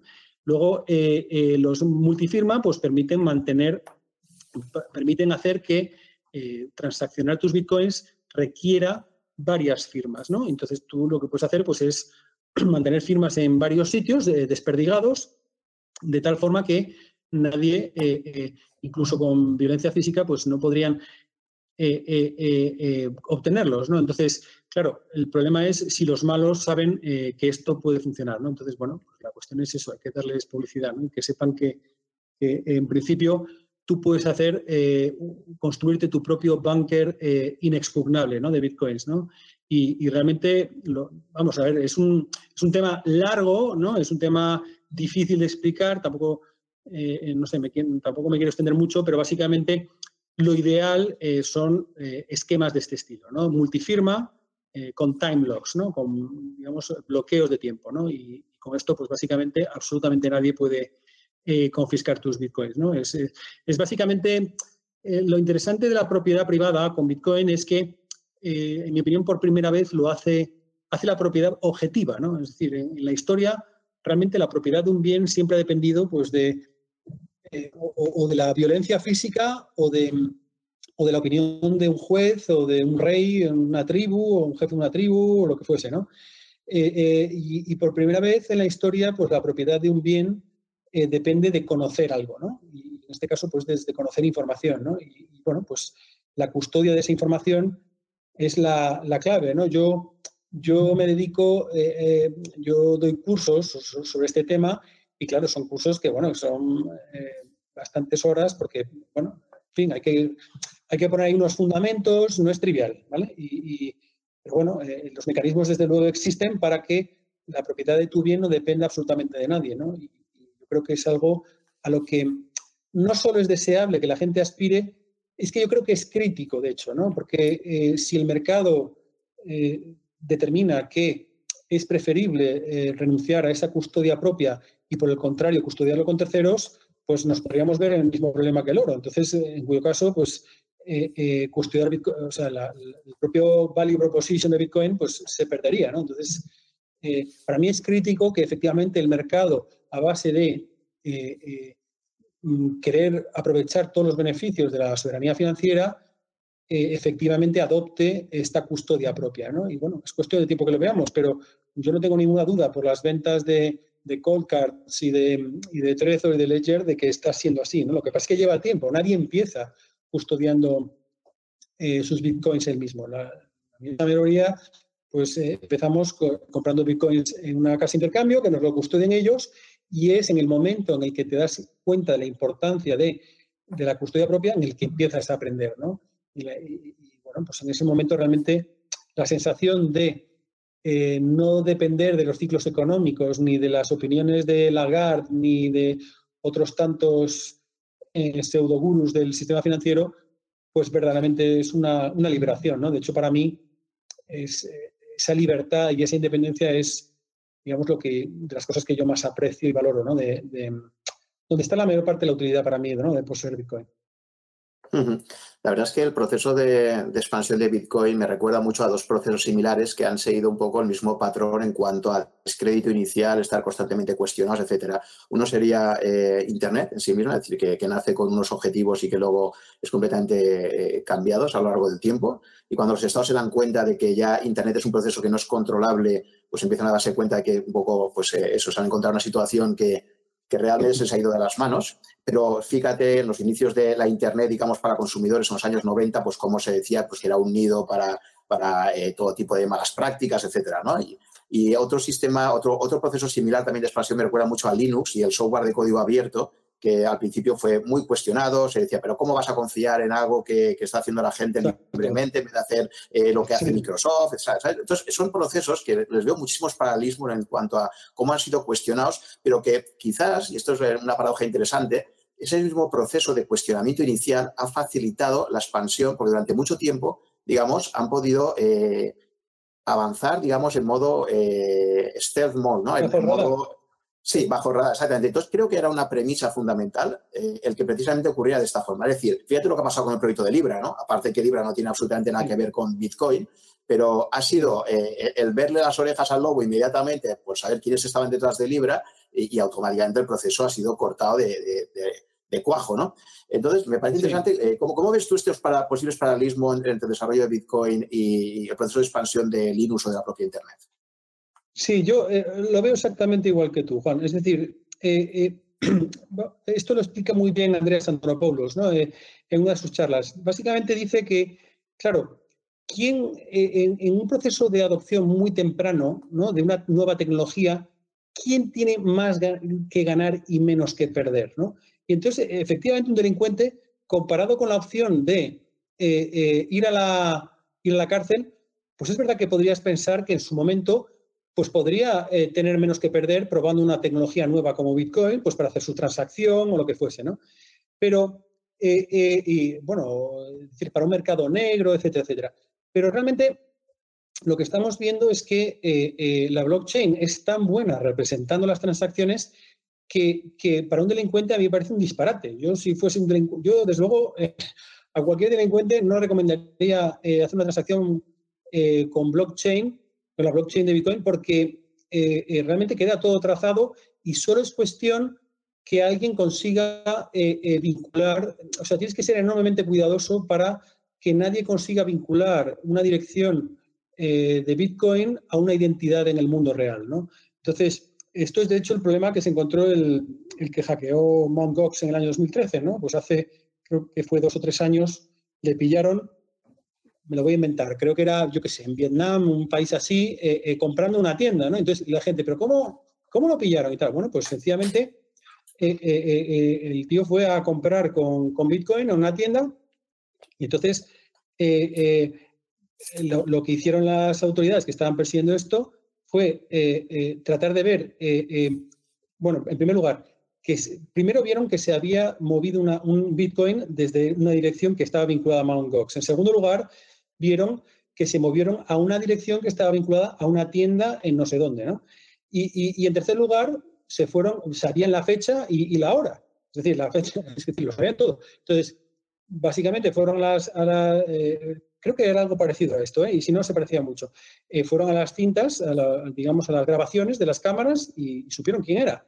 Entonces, eh, al, fin, al fin y al cabo, esto la blockchain es, es, tan buena registrando datos que para ocultarlos no es lo mejor. Entonces, sí que existen maneras de darle privacidad a tus transacciones, etcétera, etcétera, y, se puede hacer, pero yo no recomendaría a nadie hacerlo en la blockchain. Entonces, es verdad que eh, este eh, Bitcoin está hecho por gente muy vinculada al mundo eh, más libertario, ¿no? Entonces, es gente que cree que tenemos una capacidad para organizarnos unos a otros muy grande, ¿no? Entonces, que no necesitamos, digamos, entes centralizados que nos organicen la vida o que si los tengamos, pues que sean de un tamaño muy inferior al que tenemos en la actualidad, ¿no? Entonces, bueno, basándose en esa premisa, eh, la idea de Bitcoin es crear una cibereconomía, un espacio eh, en el cual eh, las reglas la gente las cumpla sencillamente porque quiera cooperar, ¿no? que sea un, espacio de libertad económica y de adopción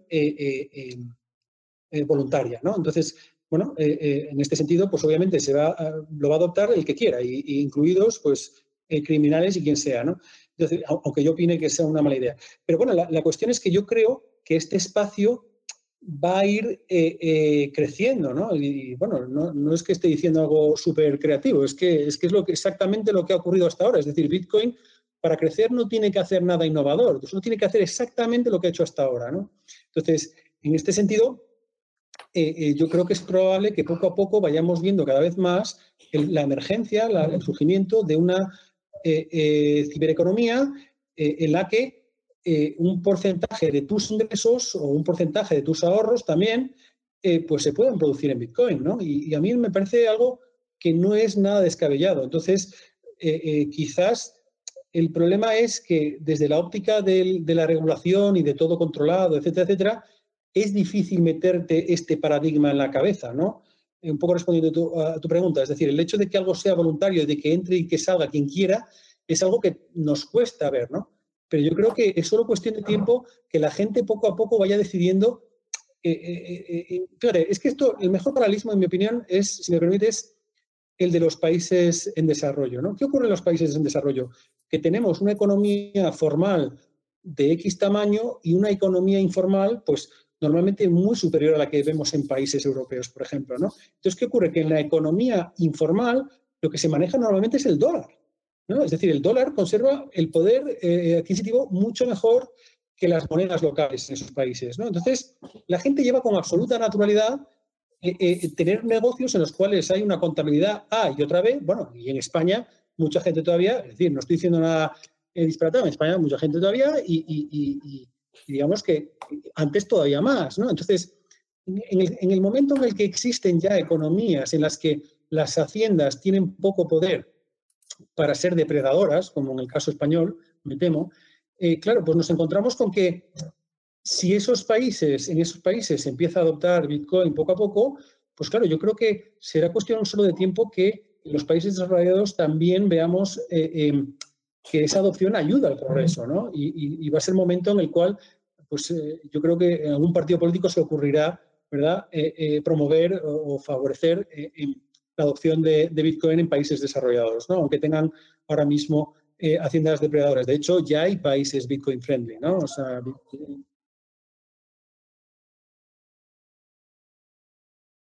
adoptante de Bitcoin, ¿no? Y, pues, no sé, Suiza ya está en ello, en Malta, Portugal, Gibraltar, en fin, los típicos paraísos fiscales y otros que no lo son tanto, ¿no? Entonces, yo creo que ese espacio de libertad es algo para lo que no estamos programados, ¿no? Y eso es quizá, respondiendo a tu pregunta, lo que más choca a la gente, pero yo creo que es que eh, eh, es como eso es una cuestión de voluntad. Más te vale hacerte la idea, porque si tu idea es que el mundo va a seguir siendo el mundo regulado eh, eh, eh, que conocemos, yo creo que te vas a llevar alguna que otra sorpresa, ¿no? Esta es mi opinión. Vale, antes has comentado algún, algún asistente interpretado porque dice lo que le da valor a un activo como Bitcoin son los saldos de tesorería que se acumulan. ¿Qué impide que la gente saque sus saldos? O dicho de otro modo, ¿en qué se diferencia de un esquema Ponzi que sube mientras la gente mete dinero y luego se cae? Eh, o sea, ¿en qué se diferencia de un esquema Ponzi? Sí. ¿Esa es la pregunta? Sí, o sea, porque como tú habías comentado lo de que si el valor de Bitcoin dependía de los saldos de tesorería que se acumulasen, decía, ¿qué impediría que la gente saque sus saldos? Sí, los esquemas Ponzi, eh, eh, vamos a ver, se caracterizan porque se promete una X rentabilidad y en el momento en el que eh, eh, la rentabilidad, eh, bueno, el momento en el que las salidas son superiores a los, a los ingresos, efectivamente la gente ya no ve valor alguno o utilidad alguna en mantener un saldo de tesorería ahí. Entonces, las salidas se empiezan a multiplicar y tenemos colapso, ¿no? Caso de Bernard Madoff, etcétera, etcétera, ¿no? ¿Qué ocurre? Que por eso yo me espero en, en explicar son los casos de uso temprano de Bitcoin. Porque en el momento en el que para ti ya es útil, gracias a esos casos de uso temprano de confiscabilidad, de, eh, es decir, de descorrelación, de, eliminar el riesgo de contrapartida, de eh, eh, el bajo coste de preservación y, por qué negarlo, también la propuesta de valor especulativa, ¿no? Es decir, si, si yo creo que el mercado no está entendiendo la utilidad que yo le veo a Bitcoin, yo ahora mismo soy Warren Buffett eh, eh, comprando, eh, ¿cómo le llama él? Las colillas, ¿no? Las colillas de los cigarrillos. Entonces, yo creo que, claro, si no entiendes estos casos de uso temprano, es obvio o esperable equiparar Bitcoin a efectivamente un esquema Ponzi. A mí no me cabe ninguna duda. De hecho, yo lo he llegado a pensar en el pasado. Yo no entendía estos casos de uso temprano, ¿no? Pero, pero yo ahora eh, desde, y yo, uso bitcoins desde hace relativamente poco, porque yo era tan, tan, fiel seguidor de Warren Buffett que hasta que no entendí bien, no compré. Y, iba subiendo, iba subiendo, bueno, en fin.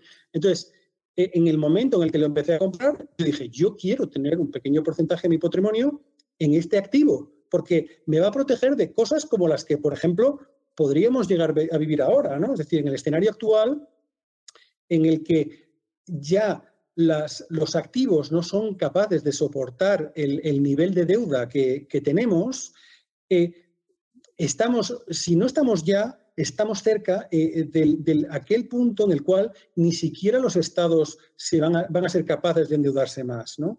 Entonces, en ese escenario, nadie va a ser capaz de garantizar los saldos de tesorería en los bancos. ¿no? Entonces, eh, en ese escenario, yo quiero estar perfectamente cubierto ante eso, ¿no? Y no quiero depender de un tercero en el cual esté custodiado mi oro o de vender un, activo como un piso, que además en un mercado bajista lo voy a vender eh, eh, mal y tarde, ¿no? Entonces, yo quiero tener un activo en el cual me dé estos casos, digamos, me dé esa utilidad temprana, ¿vale? y, e insisto, no voy a negarlo, también me atrae la idea de que creo que estoy bien, las personas que poseemos bitcoins ahora de esta manera, creo que estamos viendo algo que, el mercado no está viendo, ¿no? Es decir, es lo que se dice que está mispriced, ¿no? Está, está, el precio es malo, en el sentido de que es muy bajo, ¿no? Yo creo que tiene un valor potencial mucho más alto, ¿no? Bitcoin. Entonces, bueno, pues obviamente eso también me atrae. Pero, pero no, lo, no mantendría mis saldos de tesorería ahí si no fuese porque efectivamente estoy convencido de que me protege fenomenalmente bien ante problemas como los que creo que vamos a vivir eh, eh, pronto o estamos cerca de vivir pronto, ¿de acuerdo? Entonces, en fin, eso para mí es enormemente útil. Creo que han hecho algo importantísimo que también han resaltado por el chat y es no inviertas nunca en nada lo que no entiendas. Tú has hecho el viaje, tú antes eras un inversor en valor, o sea, has mencionado a Warren Buffett. Lo digo porque, curiosamente, muchas veces se asocia a todo este mundo de Bitcoin pues a gente que hace trading, que está buscando la especulación a muy corto plazo, dar el pelotazo, etcétera, ¿no? Y, no, yo creo que es interesante comentar que precisamente mucha gente ha llegado al convencimiento de que Bitcoin puede ser eh, una buena alternativa al dinero fiat después de hacer un largo viaje eh, precisamente pues desde el mundo del value investing o de la macroeconomía o de muchísimas otras áreas, ¿no? Eh, entonces, evidentemente, antes, de, antes de entrar en, a, invertir directamente, hay que hacer, el problema que tiene esto es que efectivamente los deberes aquí son, son largos, es decir, que las barreras de entrada son elevadas, ¿no? Pero no hay atajos probablemente, ¿no? Fíjate que a mí también me gusta el vino y... Sí, te lo digo porque, mira, en el mundo del vino hay también una crítica habitual a los vinos franceses, y es que te dicen, es que en la contraetiqueta de un vino francés de, de Burdeos o de Borgoña no te pone ninguna explicación de la uva y tal. dicen, claro, es que tienes que estar unos cuantos años dedicándote a, beber y a estudiar vino para entender lo que hay detrás de un gran Borgoña o de un Burdeos, ¿no? Esto no es un vino de una, de una bodega nueva, ¿no? Entonces, curiosamente, esas barreras de entrada están ahí y es lo que están haciendo que probablemente efectivamente pues el uso eh, aún sea pues muy muy muy limitado ¿no? Eh, ¿cuáles van a ser los hmm. Sí, perdona, no, yo, es que eh, continúa y, y, paso, perdona.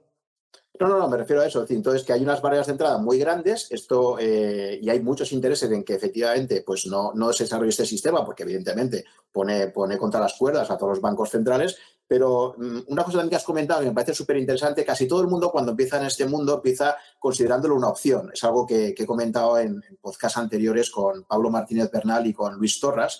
Eh, comentábamos cómo eh, cuando uno entra a, conocer el mundo de Bitcoin, eh, lo puede considerar como una opción en la cual el upside que tiene, es decir, la ganancia potencial puede ser enorme, porque podría llegar a multiplicar su valor por bastante, de hecho lo ha demostrado, ¿no? Desde el 2009, cuando nace hasta ahora, pues ha multiplicado ya su valor de una forma muy significativa. Eh, y el downside, la pérdida máxima, pues es asumir que, lo puedes perder todo, ¿no? Efectivamente, pues eh, las posibilidades de que lo puedas perder todo pueden ser, bueno, relativamente elevadas. Entonces uno mentalmente tiene que hacer ese ejercicio de decir, eh, tengo que saber que lo que pongo aquí lo, voy a perder, ¿no? Entonces, mucha gente probablemente empieza considerándolo como una opción dentro de su cartera que dice, bueno, voy a, voy a conocer esto un poquito más, voy a, voy a empezar a probar con muy poco dinero. Eh, idealmente, ahora tú si quieres nos lo explicas más, eh, ya sería empezar con test.net, ¿no? O sea, empezar con haciendo pruebas por, por tu cuenta sin, sin poner dinero real, digamos. y una vez que has dado ya un poco esos primeros pasos, pues decirte a considerarlo como una opción. Pero pensemos una cosa importante. Eh, al final, como tú has comentado al principio, va a haber como máximo 21 millones de bitcoins. De esos 21 millones, 3 millones, si mal no recuerdo, están perdidos, básicamente. O sea, ya se han perdido por, falta de diligencia en la custodia, etcétera, ¿no?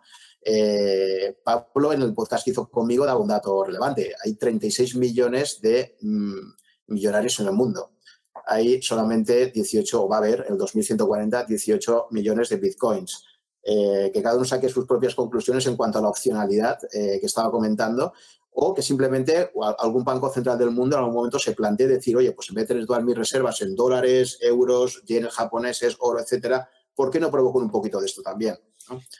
Bueno, te he comentado varias cosas, pero bueno, no sé, sobre esto, coméntame tú. Sí, no, yo, yo que, lo que te quería decir es que yo de hecho no recomiendo a nadie comprar. Es que eso es una cosa que yo a mí me, nunca me cansa de repetir, ¿eh? porque eh, yo creo que si lo haces mal, eh, lo puedes perder todo, ¿vale? literalmente, ¿no? Entonces, esto es lo que comentaba antes. Para mí el cambio más importante es ese de que eh, si tú lo haces mal, con perdón, la has cagado tú, ¿vale? Entonces, no, no vas a poder echarle la bronca a nadie. Esto a, veces me dicen, ah, eso es como lo de Afinsa del foro filatélico, luego vendrás pidiendo explicaciones. Pues no, yo no lo voy a hacer. Yo, para mí, esto efectivamente también es una apuesta, ojo, porque el Bitcoin no deja de ser un experimento pero igual que el sistema financiero fiat, o sea, el sistema financiero fiat es otro experimento, ¿no? Entonces, Bitcoin es un experimento. Lo que pasa es que, efectivamente, tal, y como tú dices, después, del tiempo que he dedicado, yo he llegado a la conclusión de que las posibilidades de éxito no son nada despreciables, ¿no? Y aparte está hecho eh, está hecho por gente eh, con un track record extraordinario, ¿no? Hablo de los cypherpunks, ¿no? Entonces, esta gente, mm, eh, fíjate que estos sí que han ido por el radar, bajo el radar, ¿no? Entonces, esta gente realmente te pones a analizar, en cuanto te pones a estudiar el mundo de la ciberseguridad y la criptografía, cómo pensaban hace ya 30 años y, bueno, básicamente tienes la de haber estado perdiendo el tiempo la mitad de tu vida, ¿no? Porque es, gente que tenía unas discusiones que empezamos a tener ahora, ¿no? y y, han tenido desarrollos tipo Tor, tipo eh, BitTorrent, en fin, Wikileaks, eh, que, han sido eh, revolucionarios, ¿no? Entonces, y otros tantos, ¿no? Entonces, yo por eso, insisto, a, mí, a mí me gusta decir que si quieres meterte, porque yo aquí no vengo a convencer a nadie, de hecho, insisto, no, no, no compréis, aprended, ¿no? pero si aún así decides meterte, empieza con muy poquito. O sea, decir, porque esto efectivamente, como, como bien decía Pablo, Luis Torras o tú mismo, esto efectivamente es una apuesta, pero es la apuesta más asimétrica de la historia sin lugar a dudas. Es, decir, para mí es como, eh, eh, eh, siempre dicen que, el que juega la lotería no tiene ni idea de matemáticas. Bueno, pues esto para mí es como la lotería, solo que en vez de tener una posibilidad entre millones y millones y millones, fuesen pues 70 eh, de 100, por ejemplo, probabilidades, ¿no? O, u 80, bueno, es que no, quiero decir un número muy alto porque yo a estas alturas pienso que es muy alto, ¿no? Pero, pero digamos que eh, yo creo que es una apuesta en la cual las probabilidades de éxito son muy altas, ¿no? Entonces, pero, pero insisto, requiere que tú aprendas a hacer determinadas cosas por ti mismo, ¿no? Y esto no es trivial y sobre todo yo, yo no tenía background en ciberseguridad y, software, y bueno, el, ejercicio que he tenido que hacer ha sido por rotudo, ¿no? Entonces, pero, pero insisto, tampoco hay que llegar al nivel de friquismo al que yo he llegado. Lo que quiero decir es que para custodiar tus propias eh, claves privadas, eh, eh, sí que ahí hace falta hacer un ejercicio importante, ¿no? Y no es trivial, pero tampoco hay que ser un ciberexperto de, con 20 años de experiencia, ¿vale? Yo, yo creo que, además de que, independientemente de eso, el viaje es bonito, ¿no? Es decir, a mí yo eh, eh, claro, lo que tú quieres es, que se aprecien y, forrarte. Bueno, pues sí, me encantaría, pero, pero para mí el, viaje y el aprendizaje es sin duda lo que más me atrae, ¿no? Es decir, yo, yo en realidad lo que a mí me da comer es eh, la docencia, ¿no? Yo me estoy dedicando a enseñar en áreas relacionadas con Bitcoin, pero realmente a mí nadie me...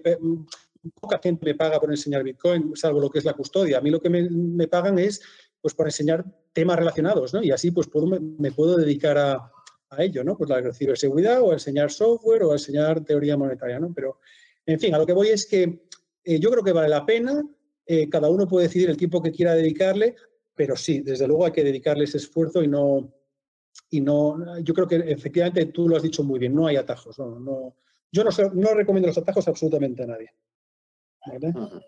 Muy bien. Vale, luego hay otro tema de minería que hasta ahora no has mencionado. Eh, hay varias preguntas relacionadas. Una de ellas dice, los mineros eh, ahora mismo no, entienden los incentivos que habrá en el futuro cuando ya el minado de bitcoins disponibles prácticamente desaparezca, cuáles van a ser los incentivos que tiene. Si quieres explicar un poquito más toda la parte de minería que no, que no has comentado hasta ahora, luego también sabes que está la típica crítica de que, de que la minería de bitcoins pues, eh, supone un despilfarro de energía enorme, etcétera. Entonces, si quieres comentar un poco esto. Vale, vale. Pues ahí tengo, tengo también chicha aquí para contar. Mira, Eh, voy, a, retroceder un momento para volver a la formulita de valoración de una commodity. Perdonad. A ver si esta. ¿Vale? Es decir, si os acordáis, yo aquí os dije que el coste de la compra y el coste de la venta, eh, eh, o digamos de adquirir o de vender bitcoins, de momento son bajos. Pero hay que pensar que lo que determina el coste eh, de una transacción de Bitcoin es la competencia por incluir tu transacción en un bloque, ¿vale? Y, el bloque tiene un tamaño eh, concreto, ¿no? Un tamaño máximo, es decir, un bloque es un conjunto de datos y por lo tanto tiene un tamaño en memoria. Entonces, si tú quieres que tu transacción sea incluida, tienes que pagar una comisión, ¿no? Eh, y tiene que ser lo suficientemente alta como para que un minero se plantee incluirla dentro del bloque, ¿de acuerdo? Gane suficiente dinero con incluir tu transacción, porque si no incluyes lo suficiente, tu transacción se podría quedar en lo que se llama la piscina de memoria eh, permanentemente y, no, no, llegar a, ser incluida en ningún bloque, ¿de acuerdo? Entonces, eh, eh, ¿qué ocurre? Que, claro, con el volumen de transacciones que tenemos ahora, la competencia por entrar en los bloques pues no es tan alta, ¿no? Bueno, puntualmente a veces sí, pero la mayor parte del tiempo puedes incluir una transacción en un bloque con una, con una comisión francamente baja, ¿no? Para los mineros. Pero a medida que el, eh, eh, el, volumen, que es de esperar, en mi opinión, que de, adoptantes de Bitcoin aumente, pues es de esperar también que el volumen de transacciones aumente también, con lo cual aumentará la competencia por entrar en, incluir tu transacción en el bloque, con lo cual, a su vez, aumentarán las comisiones, sencillamente por un tema de mercado, ¿no? Por eso digo que, eh, si bien ahora mismo la compra y la venta son baratas, eventualmente en el futuro yo veo Bitcoin como, como lo que es ahora un piso, es decir, una compra y una venta que no va a ser tan cara como en el caso de un piso, pero que, pero que son tan caras que a ti te incentivan sobre todo a mantenerlo largos periodos de tiempo, ¿no? nadie está comprando, bueno, a lo mejor algún pirado, pero yo, yo no compraría pisos y los vendería constantemente, ¿no? Es decir, porque los costes de transacción son brutales, ¿no? Entonces, yo, si yo me compro un piso, trataría de mantenerlo en el tiempo. Esto es exactamente lo mismo. Entonces, claro, si estos costes de transacción es esperable que aumenten significativamente, lo más probable es que eh, eh, eh, estos, sean estas comisiones a medida que la, oferta monetaria se vaya reduciendo y que por lo tanto el premio que se lleva al minero se vaya reduciendo, que estas comisiones vayan aumentando. Entonces, yo al que haya hecho esta pregunta le animo a, googlear costes de transacción de minería y verás cómo efectivamente han ido aumentando a lo largo tiempo con picos muy importantes en los momentos en los que ha habido eh, pues, por ejemplo, mm, en, los booms, ¿no? De las, digamos, en el año 2017, cuando subió tantísimo, ¿verdad? Bueno, pues ahí se notó un montón de competencia por incluir eh, transacciones en los bloques, hasta tal punto que eh, efectivamente eran muy, muy caras. Y yo, claro, yo como soy un rata, pues recuerdo que hice una transacción en un momento dado y, y, se me quedó colgada en el ciberespacio dos semanas. Entonces, em, claro, eh, los, mineros pues son, son empresas, ¿no? Entonces lo que quieren es ganar dinero y, lo que van a hacer es priorizar aquellas transacciones que incluyan las mayores eh, comisiones, ¿vale? Esto en respuesta a si, si el modelo de seguridad es eh, sostenible en el medio y en el largo plazo. Pues sí, yo creo que sí, porque por eso, porque los costes de transacción van a aumentar mucho, ¿no? Y lo otro era el tema de la, de la energía, ¿no? Era el tema de la energía, si no recuerdo mal. Sí, sí. Vale. Em, tengo aquí, mira, bien, lo, de, lo del desperdicio de energía, yo es que, eh, bueno, yo tengo cierta expertise en el mercado energético y entonces, em, claro, yo eh, me puse a pensar en este tema y dije, oye, vamos a ver, si, si en primer lugar el debate sobre si esto despilfarra, tenemos que afrontarlo con honestidad, ¿no? Entonces, ¿cuál es la primera pregunta que nos tenemos que hacer? Eh, ¿Es la utilidad de Bitcoin suficientemente eh, baja como para pensar que el coste, eh, digamos, ecológico o energético de mantenerlo no, digamos, es demasiado alto o, es, o deberíamos, mm, por así decirlo, minusvalorar, no, no sé, no me sé la palabra, deberíamos pensar que ese coste ecológico es demasiado alto y por lo tanto deberíamos decir no a Bitcoin. Pues claro, este, debate debería empezar por entender la utilidad. Eh, porque si no, tendríamos que empezar a planteárnoslo con coches, con aviones, ¿verdad? Incluso con ordenadores que también eh, gastan energía. Entonces, en mi opinión, el, primer ejercicio que tiene que hacer alguien que se plantee eso, esto es entender si efectivamente Bitcoin tiene utilidad o no. Entonces, si no la tiene, eh, pues efectivamente estaría de acuerdo contigo en que la, podría estar de acuerdo contigo en que podría ser un despilfarro de energía. Pero eh, eh, si la utilidad es buena eh, o deseable, pues entonces no. pero ¿qué ocurre? Que aún así yo me, puse a pensar un poco en, cómo funcionan los incentivos de los mineros y llegué a esta conclusión, ¿no? que es este diagrama. Y, entonces, básicamente el diagrama lo que viene a decir es lo siguiente, ¿no? Es decir, vamos a plantearnos las, las, las, preguntas más básicas, ¿no? Es decir, ¿los mineros de Bitcoin quieren ganar dinero? Pues sí, la respuesta es que sí. Esto quiere decir que quieren eh, conseguir bitcoins a un coste inferior al que les costaría comprándolo en el mercado. ¿De acuerdo? Esto es lo que significa ganar dinero para un minero, ¿vale? Entonces, para, conseguir esto, teniendo los mineros tienen dos tipos de costes, ¿no? Uno es el CAPEX, perdonad si os escucháis a un niño, porque es que tengo tres y esto es una locura, ¿vale? Entonces, em, si, digamos que si, los eh, mineros eh, quieren ganar dinero, tienen que tener en cuenta sus costes. Y los dos costes son de dos tipos. Uno es el CAPEX, es decir, el total de la inversión, tanto en hardware como, como en la instalación que haga falta, eh, así como el OPEX. ¿no? Y en el OPEX es donde está metido el, coste energético, ¿de acuerdo? El mantenimiento, etcétera, etcétera, pero también el coste energético. Entonces, ¿Quieren energía barata o cara? Pues obviamente barata. Si, es parte de su coste y además es un coste importante, quieren barata.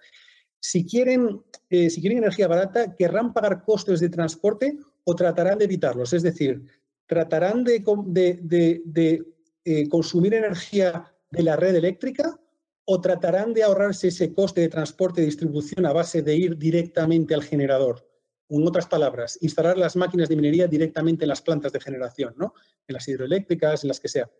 Pues, en mi opinión, los evitarán, ¿vale? No tiene sentido pagar costes de transporte ni distribución porque no añade ningún tipo de valor. De, hecho, eh, según mis cálculos, ahora mismo eh, es, no es nada rentable minar en un domicilio o en una empresa, ¿vale? tienes que ir directamente a, una planta de generación para que te pueda, para que te pueda salir rentable. Aún así, no, es, no necesariamente te va a ser rentable, ¿no? depende de, la tecnología de generación. Entonces, claro, aquí es donde surge la pregunta más importante de todas, y, es, ¿qué tipo de energía es la más barata? Eh, para esto hay que entender un poco cómo funcionan eh, eh, los mercados energéticos. Y los mercados energéticos, no, la gente que no tenga relación con ellos no os podéis ni imaginar la cantidad de energía que se eh, eh, desaprovecha en el mundo, que se desperdicia, por un motivo muy sencillo, y es que transportarla hasta el punto de consumo haría ese precio minorista de esa energía totalmente, eh, o sea, nada competitivo, ¿vale? Es decir, os pongo un ejemplo. En el mundo em, se desperdician 145 mil millones de metros cúbicos de gas metano eh, al año, ¿vale? Eh, todo este gas eh, surge como subproducto en plataformas petrolíferas, en, em, explotaciones pues, que, no, que tienen problemas de mantenimiento. Entonces, lo que se hace muchas veces es quemarlo, es lo que se llama flaring, ¿no? Flaring, el flaring del gas, que es quemarlo, o esas típicas antorchas que seguramente habréis visto en reportajes, en fotos, etcétera, pero en muchas, muchas otras ocasiones ni siquiera eh, se puede quemar porque ni siquiera se es consciente de que este gas está ahí, se está desperdiciando. Entonces ese, ese gas literalmente se ventea, ¿vale? Es lo que se llama ventear el gas, ¿no? Y ese gas está compuesto sobre todo por metano y por lo tanto es enormemente contaminante, ¿no? Entonces, literalmente lo que está ocurriendo es que aquellos que están usando este tipo de gas para minar bitcoins, porque hay varias empresas, y os puedo poner varios ejemplos, eh, lo que están haciendo es incluso ayudar a, contaminar menos, ¿vale? Pero es que hay más. Eh, em, la energía eh, que se despilfarra siempre se despilfarra porque el coste marginal de hacerlo es cero, ¿vale? Es decir, nadie despilfarra energía si le está costando dinero en generar esa energía extra, ¿no? Entonces, lo que, lo que yo preveo es que en el mundo de las renovables podrían ser incluso de gran ayuda. ¿Por qué? Porque el problema de, integrar renovables en la red eléctrica eh, eh, es, un problema de que eh, no somos capaces de almacenar energía a gran escala, ¿no? Es decir, las tecnologías que se están desarrollando están mejorando, pero todavía no son capaces de hacerlo a gran escala. Entonces, ¿cómo tratamos de, cómo podemos hacer que la oferta se iguale a la demanda en el mercado, en la red eléctrica? O bien regulando la, la oferta o bien regulando la demanda. Entonces, como a la gente no le vas a pedir que apague la luz, eh, etcétera, etcétera, eh, eh, minar Bitcoin puede ser enormemente de, gran ayuda, en mi opinión, porque tú puedes poner las máquinas a minar cuando quieras y cuando el precio en el mercado esté suficientemente alto porque haya escasez, parar, parar las máquinas y ser compensado por ello. ¿no? De hecho, publiqué un artículo hace poco sobre este tema en el periódico de la energía. ¿no? Entonces, eh, eh, yo creo que incluso puede ayudar a, integrar las renovables en la red. ¿no? Entonces, eh, hay muchísima energía que, se está desperdiciando y, lo que es más, se va a desperdiciar mucha más, porque en centrales hidroeléctricas en países comunistas, claro, sabéis que la planificación pues, es lo que tiene, ¿no? como no decide el mercado, pues haces unas centrales hidroeléctricas a lo bestia. Entonces, se han creado muchas con gran sobrecapacidad y eh, eh, pues esa sobrecapacidad en muchos casos se está utilizando para minar, por eso muchos se han ido a China tradicionalmente. Pero es que nos estamos encontrando con que eh, en Texas, Texas ahora mismo es la capital mundial de la minería de Bitcoin. ¿Por qué? Porque Texas es casi una isla energética, de tal manera que la interconexión es muy limitada con otros estados y, y no se puede exportar la energía que se genera de más. Y como tiene una, una presencia de las renovables muy alta, lo que se estaban encontrando es que muchas veces las turbinas eólicas estaban generando electricidad que no se podía vender a la red porque literalmente eh, la red no podía absorber más. ¿no? Entonces, eh, se están creando plantas de generación de eh, incluso hasta un gigavatio. Es decir, es, una, auténtica barbaridad. Para que os hagáis una idea, un gigavatio es el 1% de la capacidad instalada de España, ¿vale? O sea, nada menos. Entonces, es máquinas y máquinas y máquinas de Bitcoin, todas juntitas, eh, consumiendo energía sin parar.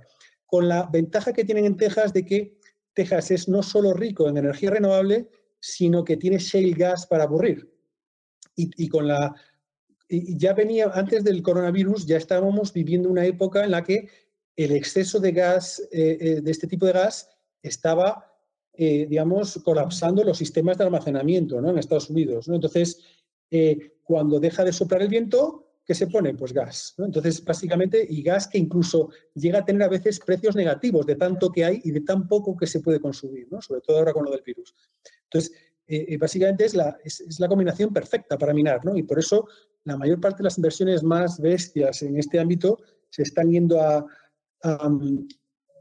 Texas, ¿no? Entonces, básicamente lo que está ocurriendo es eso, que si no te cuesta dinero eh, desperdiciar en esta energía, necesariamente esa energía o, tiene que ser o hidroeléctrica o solar, es decir, fotovoltaica o termosolar, o eólica o geotérmica o gas natural quemado o venteado, pero es que no hay más.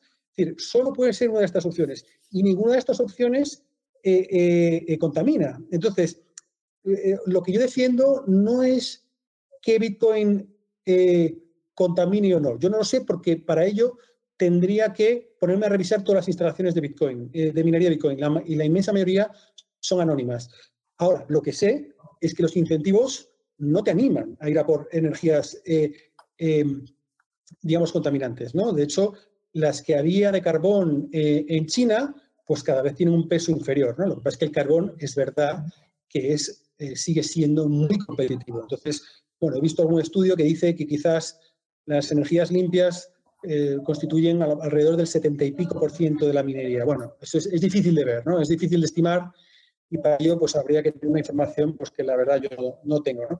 Eh, pero bueno, lo que sé es que, a menos que me, me, convenza de que este diagrama no tiene ningún sentido, eh, eh, yo creo que los incentivos no animan a consumir energía que contamine. ¿vale? Y, por lo tanto, pues mi, mi, mi conclusión es que no solo la utilidad es, es, deseable y por lo tanto que contamine es un tema inferior versus el beneficio que puede dar, sino que eh, eh, contamina más bien poco y no solo eso, puede incluso ayudar a la integración de las renovables. Entonces, en fin, es una visión muy contraria a lo que seguramente mucha gente estará acostumbrada, pero eh, en fin, son las conclusiones a las que he llegado, ¿no? Y, estas son las que son. ¿Por qué crees que en, toda la parte esta de minería hay tan poca información? Porque dices que la mayor parte eran anónimas. Y es verdad que hasta no hace mucho tiempo, dos, tres años, se hablaba de que, de que la minería se estaba concentrando sobre todo en China, Luego aparecen por ahí artículos de que Noruega, por lo que tú dices, ¿no? Utilizando la energía natural que hay en, Noruega, eh, se estaba, o sea, que en países de, bastante avanzados, con rentas per cápita muy elevadas, se estaba también trabajando con la minería y me ha sorprendido el dato que has dado de, Texas también, ¿no? Eh, ¿Por qué crees que eh, está tan, no, sé, por, qué hay tan poca información disponible sobre realmente quiénes están minando, conocer más información estadística de todo el sector? Sí, porque la minería a ver, la, minería es una manera eh, eh, enormemente anónima de, ganar dinero. Eh, entonces, es dinero que, queda fuera del radar de ninguna hacienda, ¿no? Y, entonces es lógico que haya gente aprovechando esto, ¿no? Entonces, mucha gente lo hace por esto, no, lo puedo negar, pero también porque que, se, sepa de ti te hace vulnerable, ¿vale? Y, digamos que en, el mundo la gente, la gente que tiene bitcoins de verdad, es decir, hablo de los que llevan esto mucho tiempo, esta gente pues no son un profe como yo que se dedica aquí a hablar de público. Esta gente nadie sabe que existen, ¿no? Entonces, eh, incluso eh, si te comunicas con ellos en algún momento, pues eh, va todo criptografía por medio, ¿no? O sea, todo cifrado, todo, en fin, muy friquito, ¿no? Entonces, en la minería ocurre exactamente lo mismo, ¿no? Y, efectivamente, el hecho de que se esté yendo a, Texas y otros países un poco más serios es porque los mineros están aprendiendo que la minería en países en desarrollo pues tiene costes ocultos, ¿no? Eh, hablo de seguridad jurídica, ¿no? Entonces, bueno, eh, el que lo esté haciendo, eh, digamos, muy legal y muy la luz, pues sabe que hay países en los que pues te pueden parar las operaciones y, bueno, pues el, coste de parar una máquina de un tiempo es, es, literalmente dinero que estás perdiendo, ¿no? Porque la amortización de los equipos, pues es muy rápida, ¿no?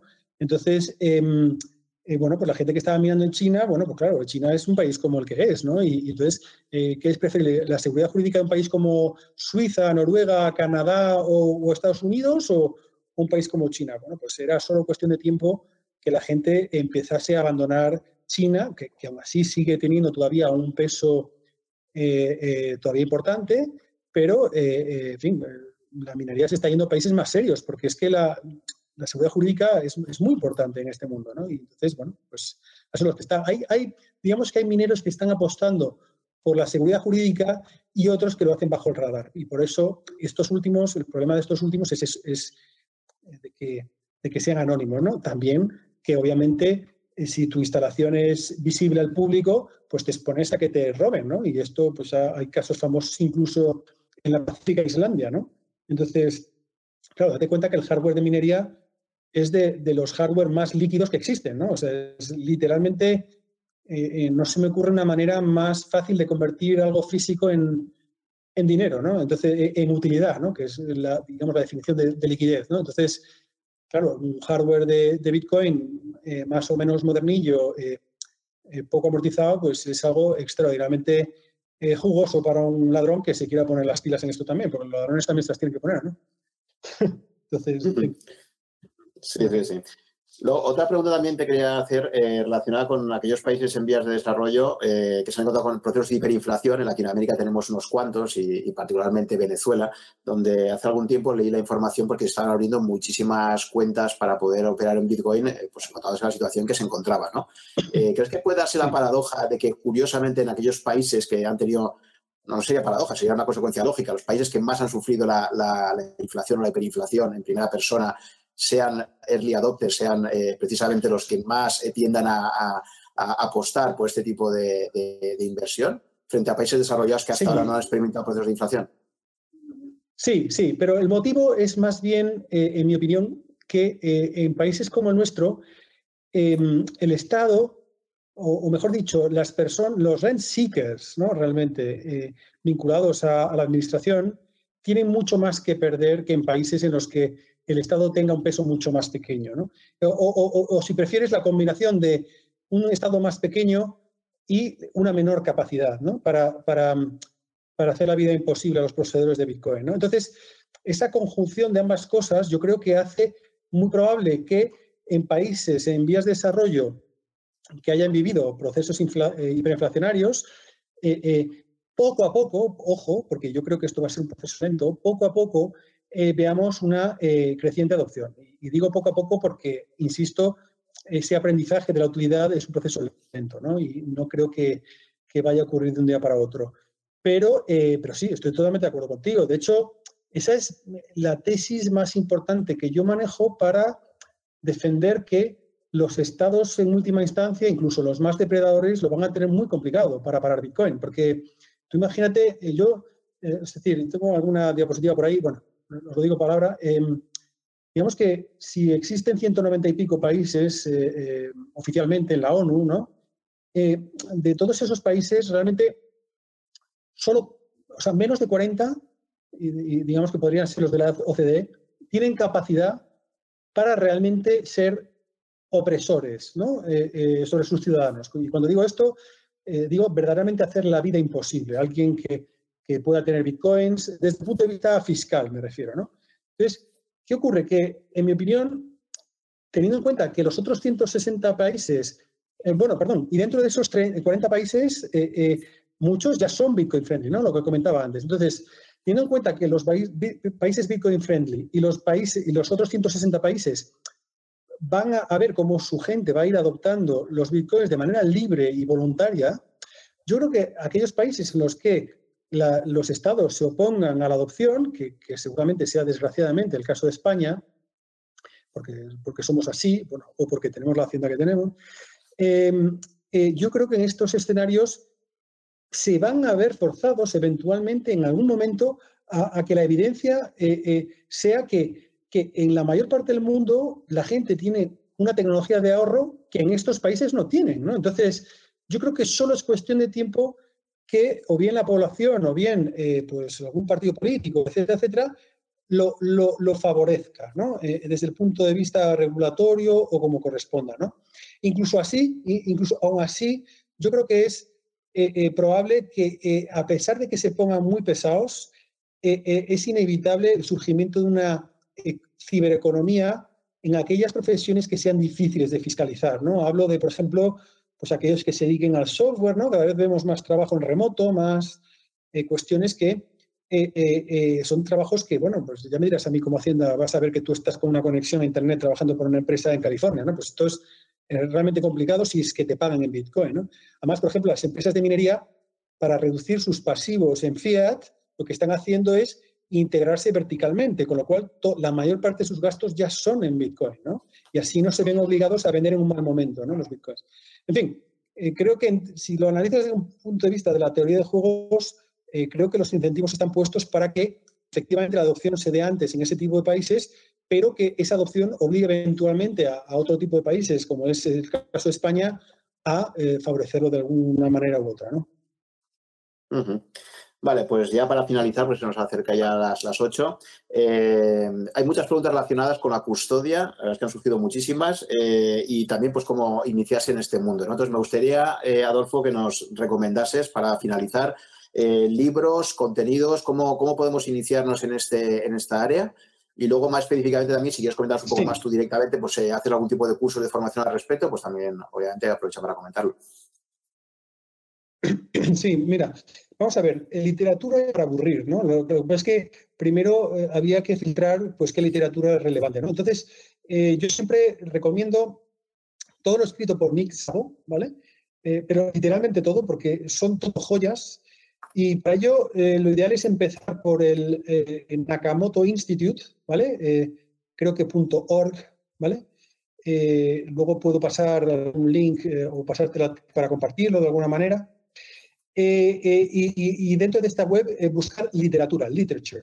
Entonces, dentro de, literatura, pues veréis links todo tipo de libros y artículos totalmente gratis sobre Bitcoin, etcétera, etcétera. Esto es más desde el punto de vista monetario, desde el punto de vista de los orígenes de Bitcoin y desde el punto de vista de los orígenes de la criptografía, ¿vale? Y de, la historia de los cypherpunks y todo esto.